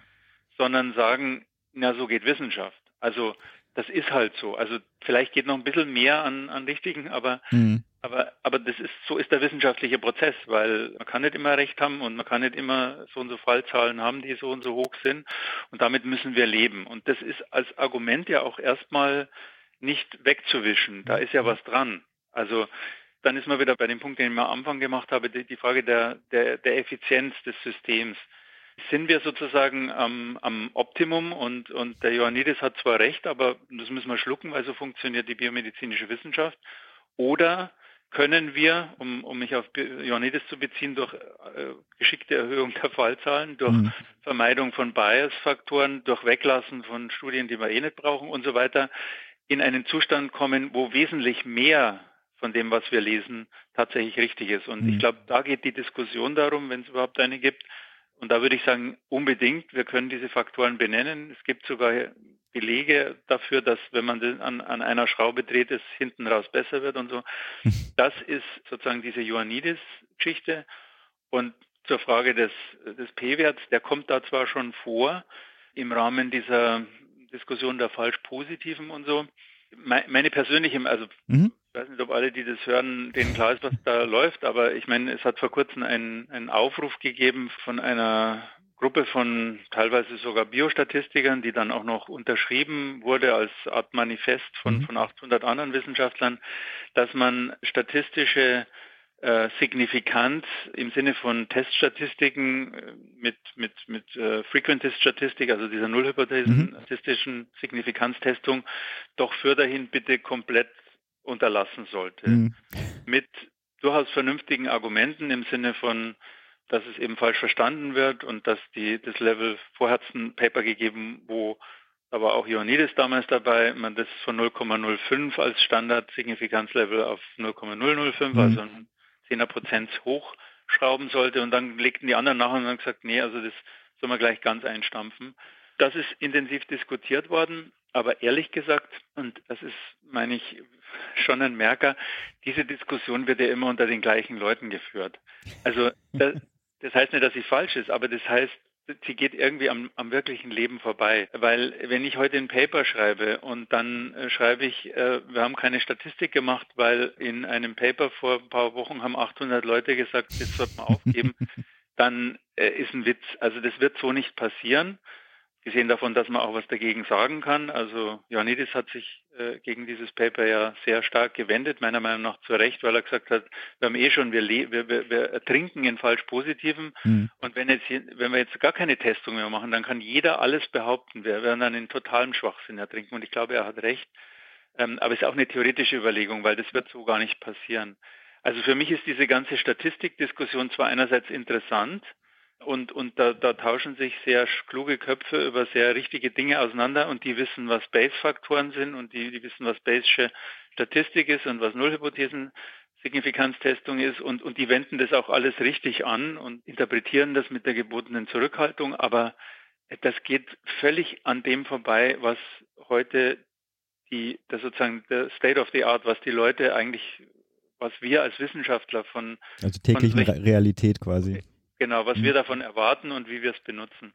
Und deshalb wäre mein Ansatz, und ich denke auch, dass, dass Ioannidis übrigens auch dann so argumentiert hat, dass, dass wir da, dass das nichts nützt, das zu sagen, das schaffen wir ab, oder auch es nur wenig nützt zu sagen, wir gehen auf 0,05, also 0,005, sondern wir brauchen, das ist hauptsächlich Education im Grunde, mhm. ein, ein verbessertes Verständnis darin. Also ich, ich gebe auch Kurse in solchen Sachen und da merke ich einfach immer, da kommen wir wieder zum Exorzismus, dass man dort etwas exorzieren muss, ein, ein falsches Verständnis. Und da ist das mit dem P-Wert und der Signifikanz insofern ein schönes Thema und Einfallstor, weil man da beginnt, wird man gezwungen, über vieles nachzudenken, was man immer unterstellt hat. Also ich kann jetzt nur ein Beispiel nennen, was für mich der totale Augenöffner war vor, vor 10 oder 15 Jahren, als ich da zum ersten Mal darüber nachgedacht habe, was den meisten Leuten vollkommen unklar ist, ist, dass die Wahrscheinlichkeit der, der eigenen Hypothese, die man untersucht und die man dann in einem statistischen, wenn man Ergebnisse hat, einen mhm. statistischen Test macht, dass die Wahrscheinlichkeit dieser Hypothese einen entscheidenden Einfluss darauf hat, wie man diesen P-Wert interpretieren muss, im Sinne von, also wenn das jetzt wahnsinnig unwahrscheinlich ist, mhm. was man dort untersucht, dann ist der Fehler, den man macht, mit, mit dem gleichen P-Wert viel, viel größer, als wenn man etwas sehr Wahrscheinliches untersucht. Und das, was jetzt so, so harmlos klingt, ist alles andere als harmlos, weil wir als Wissenschaftler in der Regel vielleicht aus gutem Grund, ich weiß es nicht, mhm. nicht darüber nachdenken, wie wahrscheinlich unsere Hypothesen sind, ist auch erstmal nicht so wahnsinnig sinnvoll. Wir haben ja wissen, wir haben ja biologische Überlegungen und so. Mhm. Aber Fakt ist, dass wir doch alle hoffen, sozusagen am Käfig zu rütteln und, und ganz tolle Sachen, neue Sachen zu mhm. finden. Und neue Sachen haben per se, per Definition die Wahrscheinlichkeit, dass sie so gar nicht richtig sind. Weil sonst wüsste man sie ja schon. Mhm. Das heißt, die guten Wissenschaftler, die, die spannenden, die, die vielleicht später auch ganz tolle große Preise kriegen, die untersuchen zunächst relativ unwahrscheinliche Dinge. Mhm. Und damit sind die Sachen, die dann rauskommen und wo sie eine statistische Signifikanz haben, mit großer Wahrscheinlichkeit falsch positive. Und einmal ziehen sie dann eine Karte und dann ist es was Richtiges. Aber das als Beispiel, einfach eine Überlegung, wie wahrscheinlich ist eigentlich meine Hypothese? Man wird es ja nie wissen, aber wie wahrscheinlich, einfach die Überlegung, dass das eingeht in, in die Interpretation der Statistik, die ich dort mache. Wenn Sie das heute jemandem sagen, der kein Mathematiker, kein Statistiker ist, die gucken Sie an und sagen, äh, spinnst, das ist doch Quatsch. Und das sozusagen zu, äh, zu überwinden durch, letztlich ist es eine Art von, von Bildung, von, von Education. Also das, da führt ein diese, diese P-Wert-Diskussion hin und das, das finde ich auch gut, aber, aber den P-Wert abzuschaffen, damit mhm. haben wir nicht eine Sache, die ich noch ergänzen wollte als Frage, ist ja, wie Sie damit umgehen. Sie titulieren ja Ihre Beiträge, wenn ich mich richtig entsinne, anders. Also es geht ja um das Ergebnis und ob das Ergebnis quasi, wir haben herausgefunden das oder ich glaube, Sie nennen das dann ein Exploratory Study. Ja, also dass wir uns einfach ehrlich machen in dem, was, was wir da machen. Es, es gibt ja so ein paar basale Punkte, die, die, wenn man die angeht oder wenn man die verstanden hat, dass man sich darum kümmern muss, dann, dann ist man, hat man schon 75 Prozent von dem gelöst, was man eigentlich lösen müsste. Mhm. Einer ist dieses Verständnis von Statistik, äh, im Wesentlichen eher, was es nicht ist, als das, was es wäre. Und das andere ist die Unterscheidung zwischen Exploration und Konfirmation. Mhm. Also die meisten Wissenschaftler, die ich kenne, ich selber auch in dem, was ich meistens mach, gemacht habe und auch mache, machen wir Exploration. Das heißt, wir durch eine ziemlich komplizierte Mischung von was wir gelesen haben, was wir aber auch schon, schon experimentiert haben, was wir irgendwo auf Kongressen gehört haben und so, generieren wir Ideen und diese Ideen setzen wir dann in initiale Pilotexperimente um und daraus formulieren wir Hypothesen und dann machen wir ein Experiment und dann publizieren wir das. Mhm. Und dann ist vorbei. Und das, warum ist dann vorbei? Weil wir glauben, wir haben das gezeigt. Mhm. Und das, was ist der Beweis dafür, dass wir es gezeigt haben? Das ist ein P-Wert von 0,0 3,5. Mhm. Und, und dann haben wir das jetzt gezeigt. Und das ist auch erkenntnistheoretisch falsch, weil was wir gemacht haben, ist, wir haben tatsächlich nichts anderes gemacht, als eine Hypothese plausibilisiert. Die haben wir jetzt aufgestellt und durch dieses Experiment untermauert. Um diese Hypothese zu belegen, müssten wir sie replizieren, mhm. konfirmieren. Mit das, neuen Daten auch. Mit neuen Daten, idealerweise sogar unter anderen Bedingungen, also mhm an der Operateur oder an, der, an, das Gerät und so, um systematische Fehler auszuschließen. Mhm. Kann man lange darüber diskutieren, wie das dann ausschauen müsste, aber grundsätzlich müsste man es nochmal machen und zwar in der Regel auch mit einer größeren Fallzahl. Und dann kann man sagen, man hat es konfirmiert und dann kann es immer noch falsch sein, aber dann hat man eine Basis dafür zu sagen, Phänomen A ist Phänomen A. Die 90 Prozent unserer Wissenschaft besteht aber aus Exploration, die wir, und zwar gar nicht in bösem äh, Willen, äh, sondern eher unter einem falschen Verständnis dessen, was da eigentlich stattfinden müsste, die wir als Konfirmation verkaufen. Also wenn Sie heute Papers lesen, dann sind die Überschriften immer um, Factor X mhm. is a transcription factor and a possible target for treatment in, of cancer, keine Ahnung. Also so, da ist immer die Suggestion da, also wir haben das Phänomen gezeigt und in der es ist so und dann steht meistens in, den, in der Diskussion und schon am Abstract, dass das einen ganz neuen Weg für eine Handlung aufzeigen wird oder werden, werden könnte. Das ist aber falsch und da liegt schon ein Gutteil des Problems versteckt, weil wir so weit nicht gehen können. Wir können sagen, wir haben eine Hypothese aufgestellt Und deshalb schreiben wir jetzt, also in, in unsere Paper, die wir so machen, immer in den Titel, um das kristallklar zu machen, ein Exploratory Study oder, also wir machen von vornherein klar, wenn es das ist, weil selten genug macht man ja Konfirmation mhm. aus verschiedenen Gründen. Ist nicht so beliebt im Sinne dessen, wie es Karrieren fördert. Es ist auch schwieriger, Genehmigungen dafür zu kriegen. Es ist noch schwieriger, Geld dafür zu bekommen, obwohl mhm. das IMBF jetzt gerade eine Ausschreibung erstmals für solche konfirmatorischen ah, präklinischen okay. Studien hatte. Das ist also schon, da sieht man, da, da bewegt sich was. Aber es ist zugegeben, es ist nicht so sexy und es müsste aber Teil der wissenschaftlichen Arbeit sein. Und mhm. das ist es eben nicht. Müssten nicht auch Journals von sich aus vielleicht auch genau diese Frage ja, machen und dann also einfach nebendran schreiben, hört mal Nature, zu. Nature hat mal einen Kommentar ver veröffentlicht von Malcolm McLeod und, und Jeff Mogil, ähm, no, no Exploration without Confirmation. Und oh, deren Vorschlag war, dass zumindest auf dem Level von Nature oder von Cell, also von diesen mhm. Super Journals, wo, wenn man zwei Arbeiten drinnen hat, man eine Pensionsberechtigung mit 65 erwirbt, weil man eine Professur dadurch kriegt und so weiter, dass in diesen, auf diesem Level es doch eigentlich einfach in Anführungszeichen wäre, wenn das Journal, in dem mhm. Fall jetzt Nature, sagen würde, okay, ihr habt dieses tolle Paper, aber ihr müsst, damit das publiziert wird, die zwei, nicht alles natürlich, nicht mhm. jeden, jede Briefmarke, die dort als Abbildung drin ist, sondern sozusagen die zwei, drei Schlüsselbefunde, die, die Pivotal Findings, mhm. die müsst ihr entweder selber oder mit anderen repliziert haben. Das wäre für die eine Kleinigkeit. Mhm. Sie haben zwar den Kommentar veröffentlicht, aber keine Schlüsse daraus gezogen. Also es gibt dieses Format nicht und sie mhm. verlangen es den Leuten auch nicht ab. Und wenn ich jetzt gehässig wäre, würde ich sagen, ich habe auch eine Vermutung, warum das so ist oder was passieren würde, wenn man das so machen würde. Dann würden die nämlich 90 Prozent ihrer Papers verlieren ja. oder nicht mehr publizieren können, mhm. weil diese Konfirmation sich so nicht einstellen würde. Mhm. Das ist einfach so. Also ich kann das aus der eigenen Praxis sagen. Wir machen solche Konfirmationen, versuchen sie zumindest mhm. auch in Industriekollaborationen. Wir machen sowas auch für und mit der Industrie. Wir haben noch ich, es, klingt jetzt ganz schlimm, aber wir haben noch kein einziges dieser Dinge konfirmieren können, die uns die gegeben haben. Wow. Also das ist, das ist einfach schwierig. Und das sind so viele falsch positive unterwegs.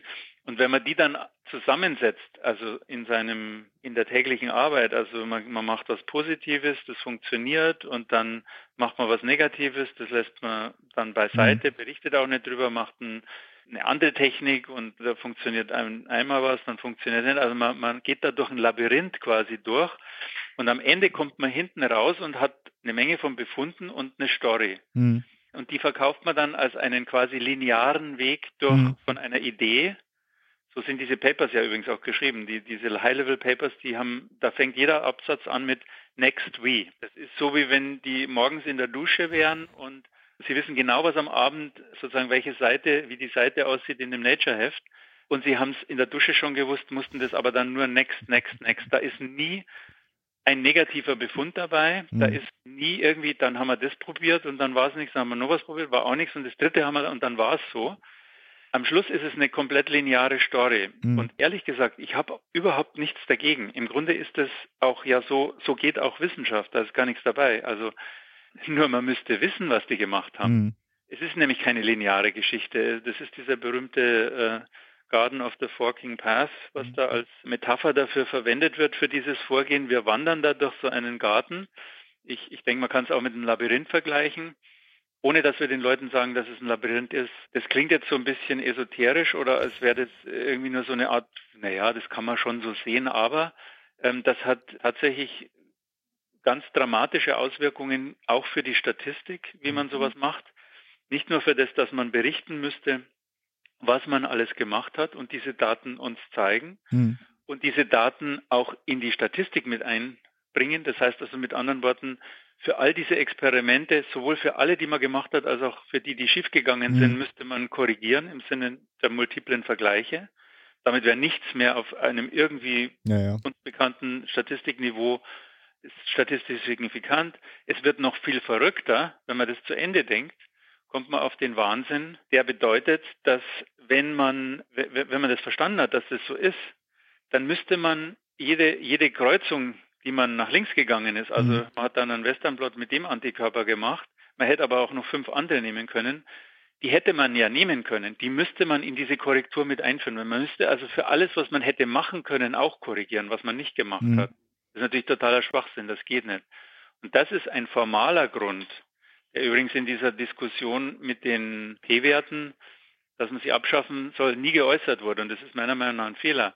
In so einer, das ist für mich der einzige Grund, warum in so einer explorativen Vorgehen die Teststatistiken eigentlich bedeutungslos sind, mhm. weil sie, weil sie kein, weil sie ihre Bedeutung darüber verlieren, dass man so viele Dinge macht und äh, man hätte noch mehr machen können. Das hat aber dann nichts damit zu tun, dass man jetzt irgendwie mit 0,005 noch besser ist oder irgend sowas. Ich bin trotzdem dagegen, es abzuschaffen, weil dann der Damm natürlich komplett bricht. Aber diese Idee dieses explorativen Vorgehens, gegen das überhaupt nichts zu sagen ist, das ist eigentlich sozusagen ein, eine der vornehmendsten Abteilungen unserer Wissenschaft mhm.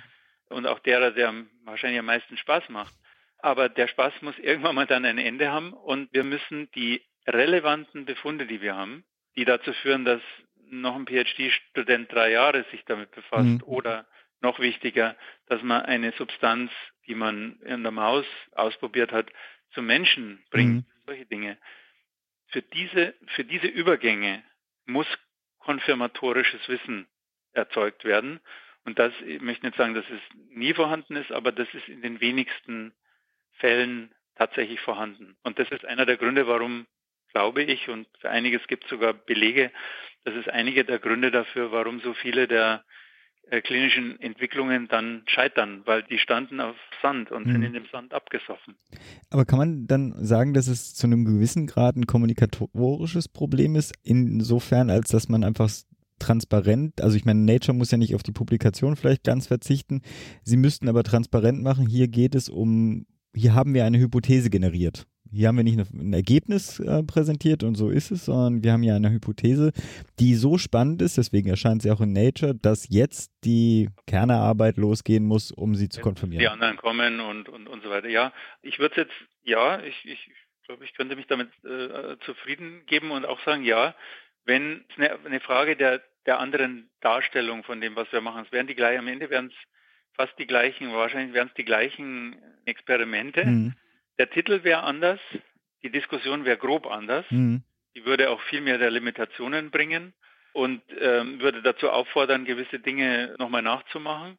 Und das Paper würde deshalb auch anders aussehen und das würde ich dann unter dem Stichwort Transparenz äh, auch verorten mhm. wollen, dass in dem Paper auch all die Sachen drinnen wären, die nicht geklappt haben. Und damit meine ich mhm. jetzt nicht den den Plot, der schiefgegangen ist, weil, weil man gestolpert ist oder weil irgendwas Technisches schiefgegangen ist, sondern ich meine, die Ansätze, da hat man eine, eine Maus machen lassen, eine Knockout-Maus, und das war eine wunderbare Knockout-Maus, aber der hat nicht den Phänotyp gehabt, den man da haben wollte mhm. in dieser Story.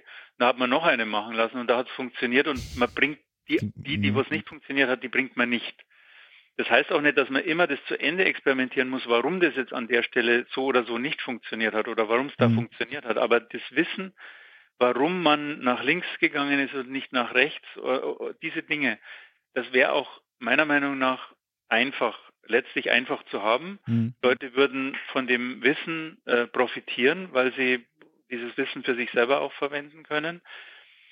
Der Nachteil, und da, das habe ich zuerst schon mal anders formuliert, aber mhm. ich sage es jetzt nochmal anders, der Nachteil an dem Ganzen ist es, und deshalb ist es auch so unbeliebt, dass die Stories damit nicht mehr so sexy, weil, weil alles nicht mehr so spektakulär ist. Es ist über allem steht plötzlich ein Fragezeichen, wo vorher ein Ausrufezeichen stand, ein Claim, dass wir Alzheimer in zehn Jahren damit ähm, lösen, äh, der findet sich plötzlich gar nicht mehr, sondern der Satz lautet, äh, das könnte ein Beitrag sein im ein kleiner Beitrag in der, im weiteren Verständnis von neurodegenerativen Erkrankungen und so. Also mhm. die ganze Hype, die, die wir da kultivieren, die, die würde nicht mehr vorkommen. Und aber das ist ja gar nicht schlecht, das würde ich ja fast als positiv. Toll, aber, aber die Journals und, ja, und ähm, Wobei, ich will jetzt den Journals ja gar nichts anhängen. Wir sind ja die Kunden von den Journals. Also das Journal macht nur das, was wir wollen. Also im Grunde gucken wir da in den Spiegel. Das, mhm. das sind wir, die das so wollen. Ich könnte mir andererseits vorstellen, gesellschaftlich könnte das vielleicht tatsächlich den positiven Effekt äh, haben. Also weil es gibt ja auch eine gewisse Frustration ob der Forschung. Ne? Also weil ich meine, man hat ja vor 20 Jahren schon äh, gelesen, was alles heilbar sein sollte und man wartet immer darauf, dass das dann jetzt auch endlich passiert. Und wenn da eine gewisse Zurückhaltung ähm, herrschen würde, würde man dann vielleicht auch äh, einen größeren Respekt. Das aber vielleicht. Also das ja, ist, ist richtig. Gedanke, über den mache ich mir auch Gedanken. Erst, und zwar zum einen denke ich tatsächlich häufiger darüber nach, genau wie Sie sagen. Also wir haben den Krebs schon zehnmal geheilt und mhm. den Alzheimer und, und, und alles haben wir schon eigentlich noch nicht, also mir ist noch niemand über den Weg gelaufen, der sich beschwert hat, dass wir immer gesagt, dass wir da immer äh, Wolf schreien würden und dann mhm. kommt keiner. Also äh, komischerweise, da ist, glaube ich, so ein Vertrauen in die Wissenschaft und, und dass wir hehre Motive haben und dass das alles gut ist und, und dass es halt kompliziert ist, was es ja wirklich mhm. ist. Und das andere äh, ist, glaube ich, natürlich, ich, ich denke auch manchmal an die Politik. Wenn, wenn die, die Politik, die ja letztlich über das BMBF und, und über viele andere Fördermaßnahmen uns fördert und das dann als ihr, ihre Leistung vor ihren Wählern verkaufen will, mhm. den Politiker möchte ich sehen, der sich hinstellt und sagt, also mein Verdienst als sage ich jetzt mal, Forschungsminister war es, den Jungs da mal gesagt zu haben, sie sollen sich nicht so haben, sie brauchen nicht immer so auf den Busch klopfen, sie sollen sich auf das konzentrieren, was sie am besten machen, nämlich ihre Experimente, die Hype lassen wir weg, wir publizieren die negativen Sachen und, und, und. Mhm. Und unter meiner Forschungsministerschaft ähm, hat es kein Paper mehr gegeben, wo wir was behauptet hätten, was wir dann nicht eingelöst haben. Mhm. Das würde ich eigentlich toll finden, aber, aber der, der Mann oder die Frau, die würde mir leid tun, weil ein Forschungsminister sich hinstellen muss, offensichtlich, und sagen muss, meine Partei und, und unser Programm war es, den, den Krebs mhm. auszulöschen oder was auch immer. Mhm. Und das ist für uns Wissenschaftler die Einladung, uns dem anzudienen mhm. und zu sagen, die Hand zu heben und zu sagen, wisst ihr was, ich hab's, ich hab die Lösung, ich weiß, wie es geht. Mhm. Müssen mir nur das Geld geben und, und eine Professur dazu.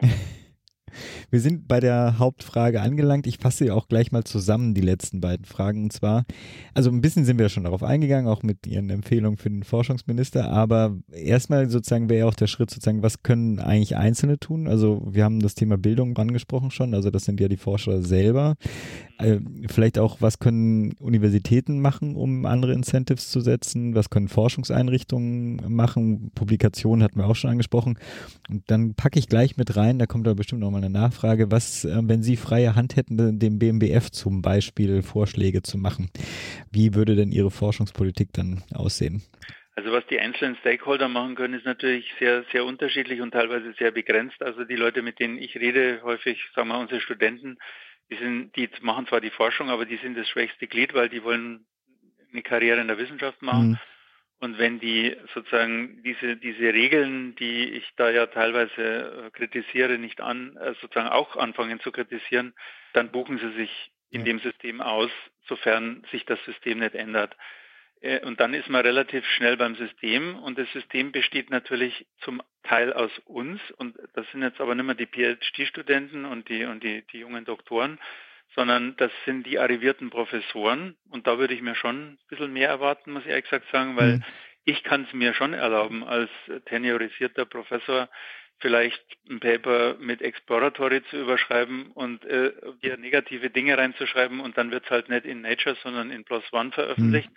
Davon hängt meine Pensionsberechtigung jetzt nimmer ab, aber das machen, glaube ich, die wenigsten. Und mhm. das da, da, da, da würde ich doch sagen, können auch die einzelnen Wissenschaftler was tun. Dann kommen die natürlich die Institutionen, wo wir ja sitzen. Also ist, man muss ja immer, wenn man, wenn man von Journalen redet und von all diesen Agenten, dann da sind ja immer Leute dahinter und mhm. das sind immer irgendwie wir in, in verschiedener Verkleidung. Mhm. Also die Institutionen, der Dekan, der war vorher und ist es teilweise selber noch Wissenschaftler, der ist also auch, der weiß auch, was da läuft.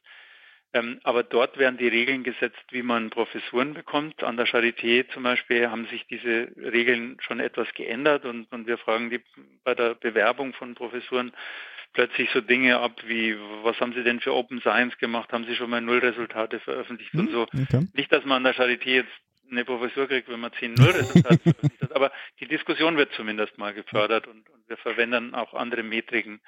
Also ich glaube, die, die ähm, Institutionen können da wahnsinnig viel machen und das ist im Wesentlichen im Bereich der Karrieren. Wie, was gucken wir uns an, wenn wir die, zählen wir jetzt nur Nature Paper und akkumulieren die Drittmittel? Mhm. Ähm, oder interessieren wir uns für das Forschungsnarrativ und fragen auch mal nach, wie robust das alles ist. Die Fördergeber, die haben vielleicht sogar die größte Macht in dem Ganzen.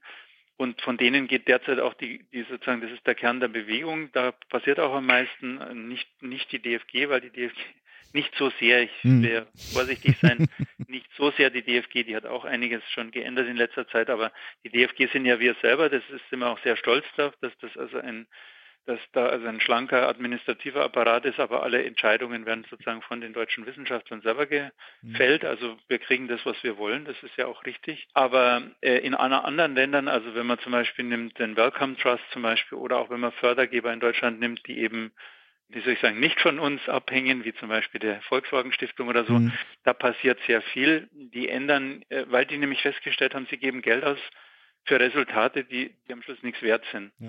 Und deshalb ändern die jetzt gerade zum einen ihre Anforderungen an Anträge, also plötzlich fragen die, wie, wie habt ihr das gemacht und stellt ihr oder sie fordern dazu auf, transparenter in, in der Ergebnisdarstellung zu sein und so weiter. Oder sie legen geradezu Programme auf. Und jetzt muss ich tatsächlich nochmal lobend das BMBF erwähnen, was also vor ein paar Monaten sensationellerweise und sowas gibt es nur in Deutschland einen Call herausgebracht hat für konfirmatorische präklinische Studien. Also Faust aufs Auge, genau mhm. sowas braucht man. Hat, bis jetzt haben alle Leute gesagt, zu Recht, dafür kriegt man kein Geld, wir würden es ja gern machen. Aber jetzt kriegt man Geld dafür und das ist toll. Also da, da ändert sich was. Die Journale, na das sind ja eh unsere Sklaven, die nehmen unser, also wir zahlen unsere Sklaven zwar, aber die nehmen ja unsere Papiere und wir sind die Reviewer und in der Regel sind wir dann auch noch die Editoren und so. ähm, äh, das ist eigentlich äh, fast eine abhängige Variable. Da sehe ich eigentlich die größte Verantwortung bei den bei diesen Superjournalen und auch da äh, will ja nicht immer nur kritisch sein. Also die Nature, muss ich sagen, hat, die haben zwar in letzter Zeit sich auch einige Paper-Eier da gelegt, aber Grundsätzlich hat Nature schon vieles jetzt geändert, also auch in dem, was die Anforderungen sind. Wer, wer da heute mal ein Paper einreicht, der, der, der wird kaltschweißig, was man da alles äh, offenlegen muss und machen muss. Vieles davon geht meiner Meinung nach in die richtige Richtung. Dass die am Ende natürlich immer noch davon leben, nur Spektakuläres zu veröffentlichen, ist ihr gutes Recht. Und dann muss man vielleicht auch akzeptieren, dass manches davon am Schluss sich nicht so nicht, nicht, äh, nicht umsetzen mhm. lässt. Aber die breite Masse der Journale äh, von den Societies und so, also ich glaube, da tut sich tatsächlich auch ein bisschen was schon. Mhm. Aber die, die Hauptveränderung meiner Meinung nach kommt derzeit von den Fundern. Also äh, in Niederlanden ist das System umgekrempelt worden.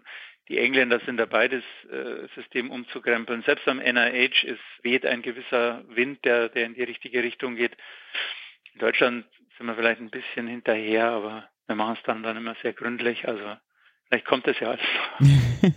Nein, es tut sich was. Also ich bin jetzt da gar nicht so nee, das ist, da kommt der Buzz Lightyear wieder. Also it's an intergalactic emergency, äh, aber irgendwie schaffen wir es schon. Ich finde ja persönlich diesen ähm, Call oder diesen, diese Ausschreibung für konfirmatorische Studien ganz spannend. Könnte ja auch irgendwas sein, was sich Universitäten ja auch vielleicht auch als eigenes Qualitätsmerkmal ans Revier äh, heften wollen. Ja, ja, ja, ja, unbedingt, ja, ja, ja. Das, das, das kann also Strahlkraft haben in verschiedenste Richtungen. Wir haben selber hier äh, am, am Quest Center im, im BEH letztes Jahr, das war so eine Art Präludien oder, oder Fingerübungen, mal zu sehen, wie sowas geht, einen Call für Replikationen äh, mhm. ausgeschrieben, haben dann mhm. auch zwei gefördert. Also wo quasi institutionelles Geld hier an der Charité mhm. BIH verwendet wurde, um ausgewählte Befunde zu replizieren. Und das ist ja, ich sage ja nicht, dass das alles so einfach ist und dass die Sachen, die ich jetzt vorschlage, mhm. dann äh, das in, in, in Windeseile umkrempeln. Das ist alles nicht so einfach. Also dafür muss man auch erst die Instrumentarien entwickeln. Und das ist überhaupt eine Definition. Wie, wie, wie müsste dann so eine Konfirmation aussehen, um, um sie als so eine zu, zu behaupten? Was hat man, wenn man sie gemacht hat? Wie sicher, wie viel sicherer ist man sich geworden? Äh, welche Studiendesigns sind effektiv? Welche sind weniger effektiv? Das ist aber auch das Schöne an der BMBF-Ausschreibung nochmal, weil die stellt genau solche Fragen auch. Also die fördert einerseits, ich glaube, 10 oder 20 Projekte werden dann mhm. schlussendlich, die werden gerade ausgewählt, äh, gefördert. Aber das Ministerium interessiert sich ganz spezifisch auch dafür, was sind das für Projekte, was für Schwierigkeiten haben die auf dem Weg und wie kann man denen helfen. Also das wäre jetzt vielleicht noch mein letzter Satz, wie man, was man machen kann mhm. und müsste. Und ähm, da sind natürlich die Institutionen dann auch stark gefragt. Ich unterstelle den, den meisten Wissenschaftlern, dass sie das alles gut und richtig machen wollen. Aber sie stehen unter immensem Druck, voll zu publizieren, die Drittmittel zu bekommen, äh, nicht sozusagen da mal in, in, eine Lücke zu geraten, die sie dann aus dem System ausbucht oder so. Mhm. Und damit sind die aber schon beschäftigt. Das ist wahnsinnig viel. Und manche, die bei uns in dem Unimedizin arbeiten, machen dann noch Klinik und, und viele machen auch noch Lehre daneben und so. Wenn man jetzt kommt und sagt, ah, ihr müsst aber schon mal schauen, wie das ist mit euren Studiendesigns und vielleicht müsst ihr auch noch konfirmieren. Mhm. Und übrigens der P-Wert, da könnt ihr mal drüber nachdenken, was der eigentlich ist. Und wenn ihr es rausgefunden habt, seid ihr euch vielleicht nicht mehr so sicher. Dass, also das sind ja alles Dinge, die, die kosten einerseits Zeit, um sie überhaupt zu mentalisieren und, und sich klarzumachen, was da ist, und in der Umsetzung dann noch mehr Zeit. Und deshalb müssen, meiner Meinung nach, müssen wir insgesamt in dem System mehr Mittel bereitstellen, die können wir woanders wegnehmen. Da müssen gar nicht mehr Mittel sein. Wir müssen, mhm. wir, wir, können weniger Studien machen, die nichts taugen, die lassen wir weg. Mhm. Und diese Mittel nehmen wir dafür, den Leuten da, zu helfen, es besser zu machen. Mhm. Äh, sozusagen ihnen, das, das kann sehr Konkretes sein, das kann, das kann in der Studienplanung sein, das kann die Verwendung von elektronischen Laborbüchern sein, für die man dann aber Lizenzen braucht und, und Hilfe in der, in, der, in der Installation und so. Da gibt es zig Sachen, die man machen kann, aber das kann kein einzelner Wissenschaftler machen, sondern das muss eine Institution machen. Wunderbar, wir haben ja eine ganze Menge Punkte gemacht. Es ist immer nur ein kleiner Einblick und wir haben festgestellt, dass es ein sehr zäher Prozess ist, den wir aber, es gibt ja keine Alternative. Insofern, uh, to Infinity and Beyond, uh, wir bleiben dran. Okay. Dann danke ich für das Gespräch. Ich danke. Tschüss. Okay. Tschüss. Und damit zu unserem Held der Gesundheit. Heroes of Medicine.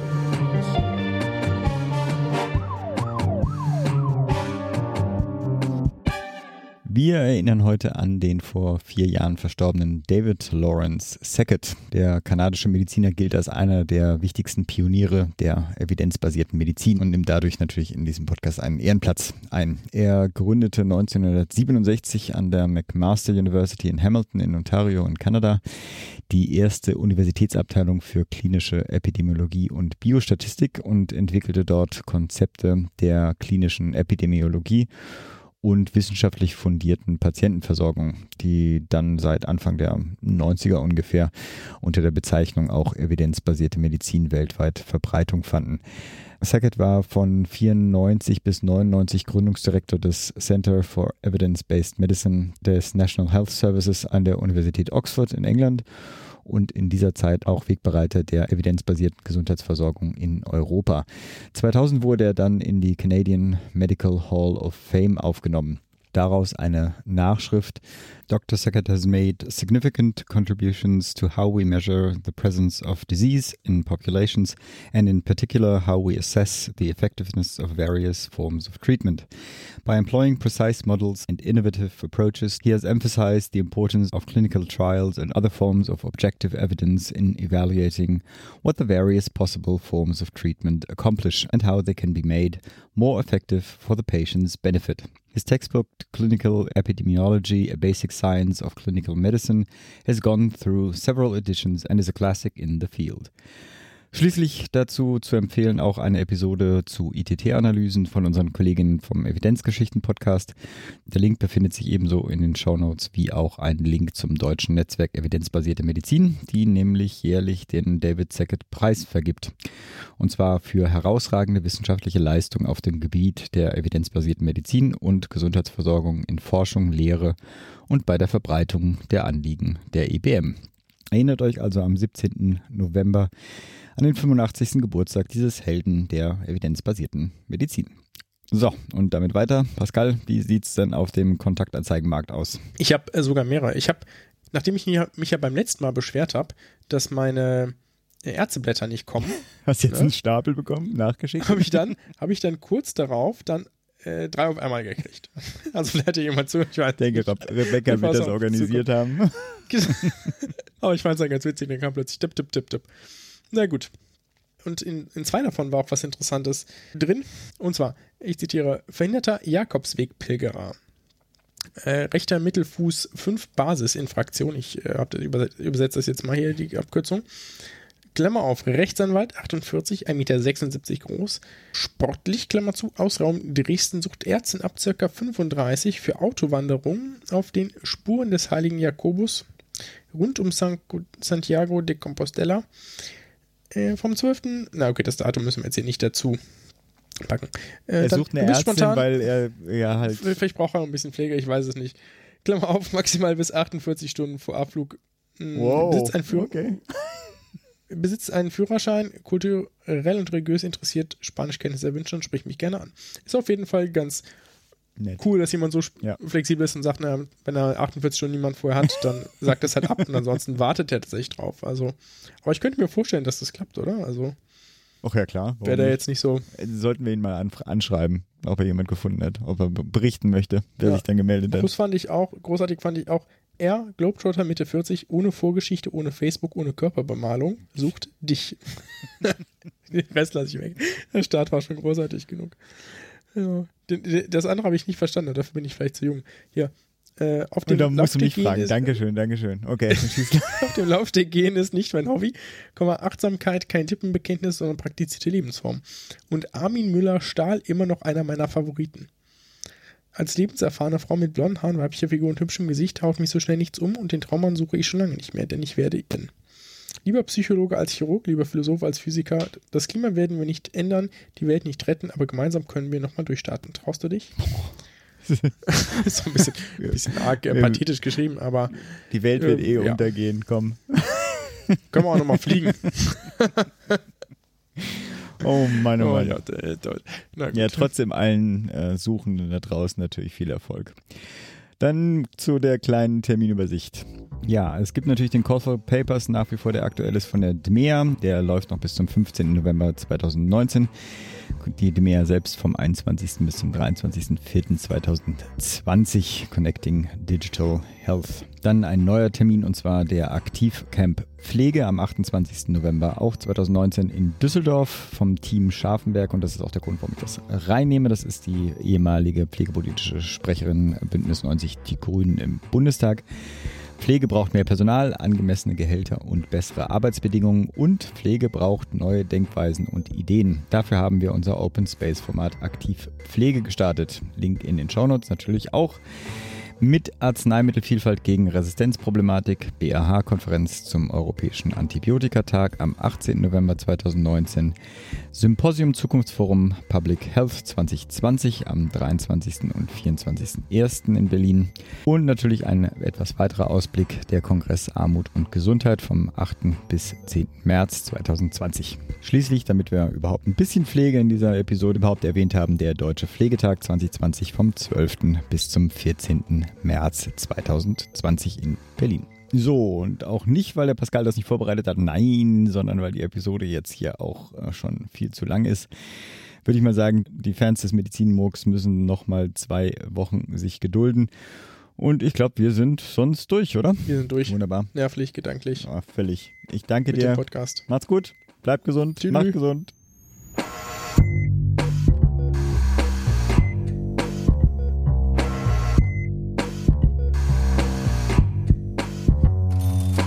Nobody knew that healthcare could be so complicated, complicated, complicated, complicated, complicated, complicated, complicated.